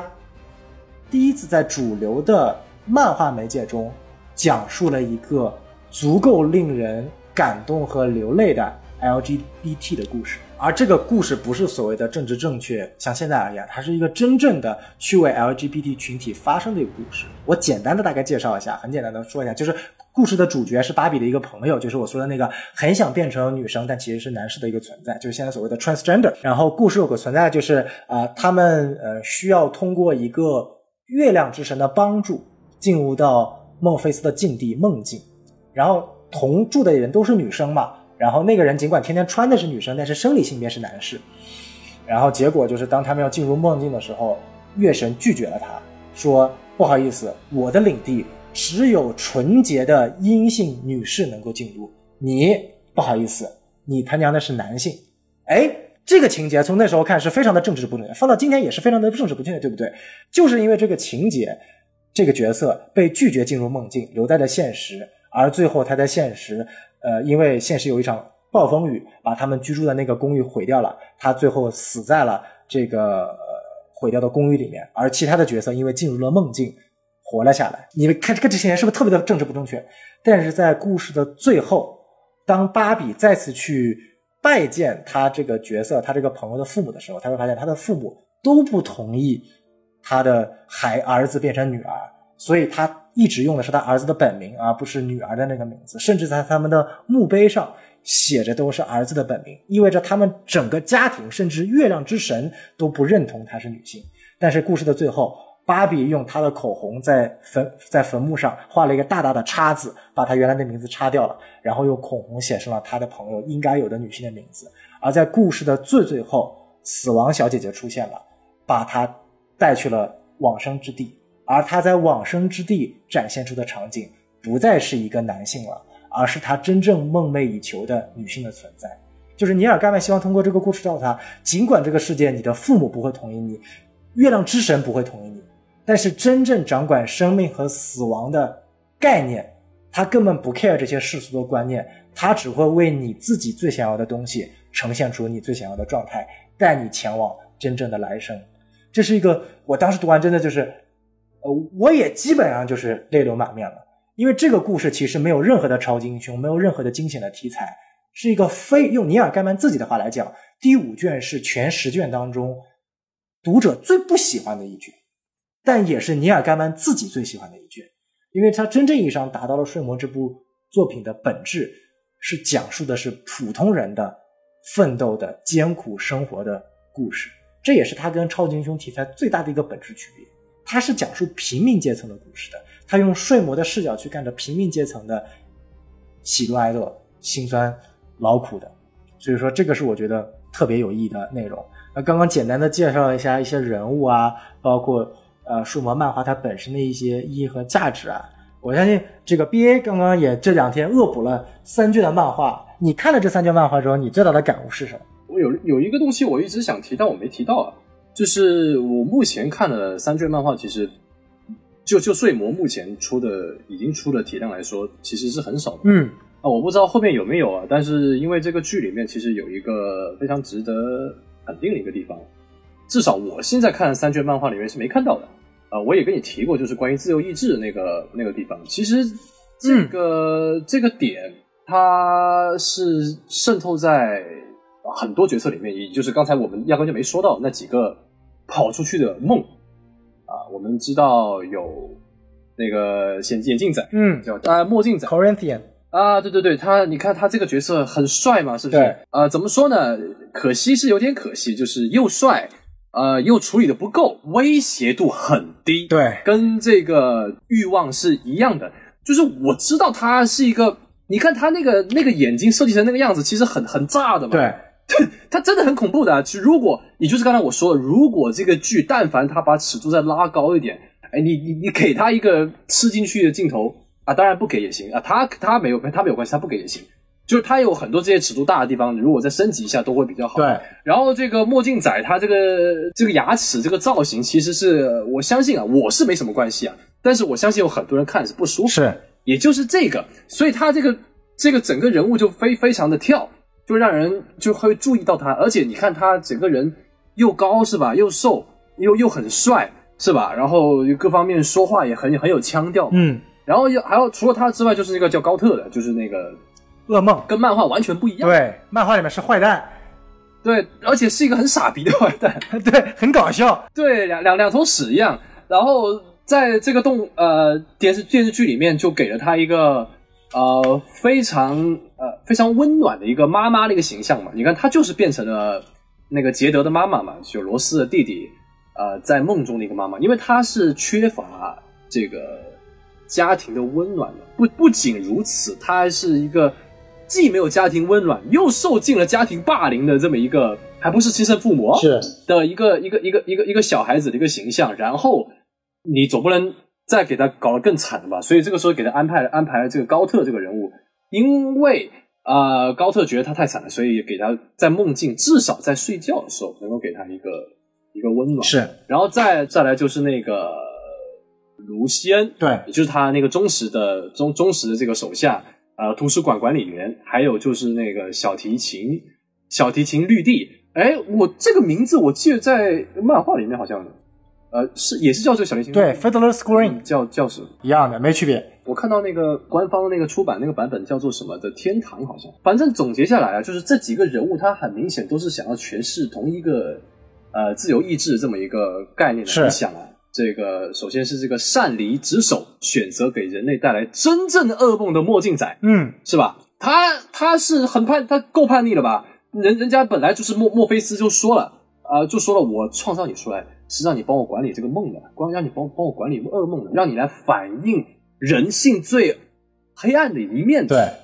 不是让你真的出来给人家 呈现最黑暗的一面，对不对？你不，你这就是擅离职守了嘛。然后，但是根据他自己的这个说法是，啊，他想要成为人类，他想要体验人类的感觉啊。虽然我觉得这个逻辑上来说是真的挺挺挺挺符合他这个变态连环杀手这个这个设定的，因为你想要体验这个人类的话，那你不是应该跟这个后面我们要说这个爱出游的叛徒小提琴绿地一样嘛？对不对？嗯刚好这两个人是个极端嘛，他们两个人都想要体会这个人类的人间疾苦，一个是想要体会人类的黑暗，一个是想要体会人类的啊、呃这个温暖。毕竟他爱旅游嘛，他想要体验怎么样啊？对对了，他这个爱出游的叛徒小提琴绿地有一句话说的特别特别好，就是他离开他的梦境，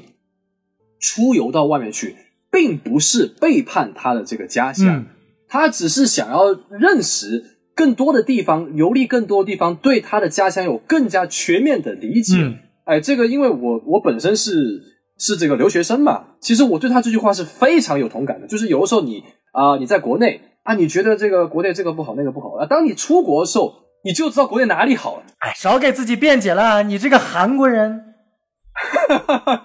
当然不是说你这个国外就是什么都不好，但是确实，当你出国的时候，你确实能够以一个更加呃好的一个角度，不说好坏，就大家自己去去去去去评论吧。但是你确实能够从从一个更加多元的角度去看看待你的国家、你的故乡，是或者是你自己曾经的同伴、你出生的地方，这个利益是特别好的。这也是人类很多人现在缺乏的一个东西，因为我们都宅嘛，是不是？没错，我们都很宅嘛，我们不能出行嘛。但是其实你多出去游历，你多看些东西，能够把你这个人能够多提升你的这个格局是很重要的。没错，然后当然了，话说回来，也是提倡这个善自由意志的这么一个形象，爱出游的叛徒小提琴绿地。然后就是篡位的卢锡恩，他真的篡位了吗？他没有，他只是一个非常忠诚的一个手下，但是他在做了一些不属于他分内之事的事情。他当然他不是背叛的、他不是被像这个墨镜仔一样，他不是背叛他自己的本职工作，他只是在啊、呃我们的睡魔不在的这个阶段呃这个时间里面去管理这个梦境。嗯，然后呢，睡魔不是说你你他妈多管闲事嘛，是不是？对，你就管好你做好你自己的事情就行，你就是一个图书馆管理员。然后他生气了嘛，啊，就是这个其实这个这个小小剧场其实特别特别特别舒服啊，看着特别暖心。也就是也就是为什么我们觉得罗斯出戏的原因，就是因为这这个虽然罗斯是一个主角吧，加双引号，但是其实我们讲还是睡魔嘛，啊，这个扯远了。就是，但是睡魔他是一个会成长的一个神，嗯，哎，这个其实也挺不错，也是个优点。他认识到他不在这个时候，确实是啊、呃卢锡恩出力很大，而且在他回来之后，卢锡恩他依旧在做他不是分内之事的事情，在帮助，在辅佐更大、最大限度的辅佐你这个王，所以他没办法，他必须得问，哎，你知道这个梦境他猎人这个屌样到底是为什么吗？嗯哎，你不停的问，你烦不烦嘛？就你不行就不行嘛，你就承认你自己错了就行了。他是承认了，哎，你看这一点就特别特别棒嘛。你看这个这个睡魔这个人物就变得不说变得更加立体，至少又多了一个面，哎是吧？很可爱嘛，是不是？就比蝙蝠侠要好多了还有一。个就是啊，没错没错，总的来说就是善利之手选择给人类带来真正噩梦啊的墨镜仔，还有这个绑架罗斯弟弟给其温暖的高特，还有爱出游的叛徒小提琴绿地，嗯，还有刚才说的篡位的卢锡恩，嗯他这几个其实是非常完整的，在这个第最后这几集里面，呃，强调了这几个人是有自由意志的，嗯啊、以及以及那个非常非常感人的一句话，以及非常值得玩味的一句话，就是高特说的：“噩梦也有梦。”哎，你看是不是？哎整个梦的这个这个格局就上来了。其实有一句话也对，跟在前面也有出现的啊，也是有对应高特这句话的，就是在他跟这个路西法 battle 的时候，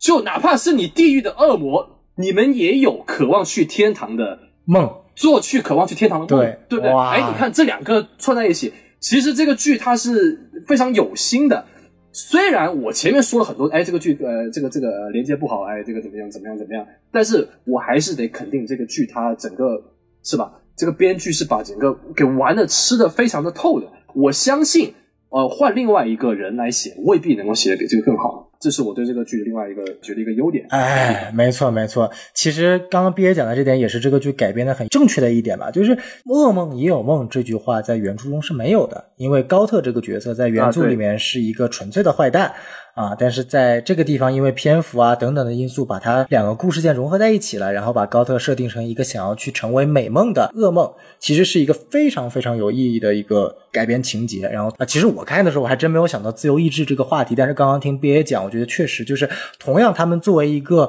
呃墨菲斯本身的一个造物。但是他们慢慢的脱离了墨菲斯本身的意志，有了自己的想法，这说明连梦自己。梦本身都是存在自由意志的，这个也是一个非常重要的点。也许这个点会在后面的故事当中有更多的描写，甚至都会跟命运这个角色产生一些关联。所以说，我们讲了这么多，花了两个小时时的时间，从剧集讲到设定，讲到漫画，讲到个人的感想，甚至讲到一些潜在的类似于自由意志这样的话题。其实也是希望，一方面，第一，大家希望大家能看一看这样一部好看不火的剧，因为真的它不像那些流媒体的那种一周放一。级的这个 UP 主可以做做什么节目啊，炒炒热度啊，对不对？这他家的一次性放出了，哎，没热度可以炒，一下子就没了。再加上睡魔本身在国内的呃这个影响力特别的低，这个后浪出版的五卷的漫画到现在他娘的，呃，这才这多少年了，才出了。五集总共十集呢，它平均两三年出一集，太慢了。为什么慢？因为买的人不多嘛。所以说，其实也是想通过这样的一个机会，希望大家能够真正的去，呃，第一支持国内的这个后浪，第二也是能够去购买这个睡魔这本漫画，因为国内其实汉化的很少，只有后浪漫算是比较官方的一个呃翻译了。所以说，对，所以说大家可以去看一下啊，就既要去看剧，也要去看漫画，因为真的是一部非常好的呃。存在，然后要，而且这是一部静下心来要慢慢看的东西，你不能把它当做一部像其他的超级英雄作品一样，啊，看看画面就过了。这是一部细细品味的这个文学作品。好，那我们今天差不多聊的差不多了。那也非常感谢大家收听这期节目，那记得关注我们的公众号 S M F M 二零一六，哎，这个这次自己就不能再说错了啊，因为我说错了，B A 也不会给我改。然后呃，我们最新一期的付费节目也上了，我们请到了我们的老嘉宾，哎，然后跟我们一起聊聊关于多元宇宙啊，他的在一些漫画呀、电影中的设定，以及详细的多元宇宙它背后的物理学原理，哎，这是一期非常有价值的。想要去理解未来漫威第五、第六阶段的多。元宇宙传奇必须得先去听这期这个付费节目，不然你看不懂的，对不对啊？哎，广告做好了，那最后呢，希望大家未来能够进我们的粉丝群，跟大家多多交流。然后最后也欢迎大家关注 BA 的这个 B 站 b a r y 的 Alien 啊，他马上也要去做睡魔的这期节目了。至于有多少节目是从我们这期节目中抄过来的，那就不知道，请大家去看那期视频。哎，可以，好，那就这期节目就到此为止了。好，谢谢各位，拜拜，谢谢，谢谢。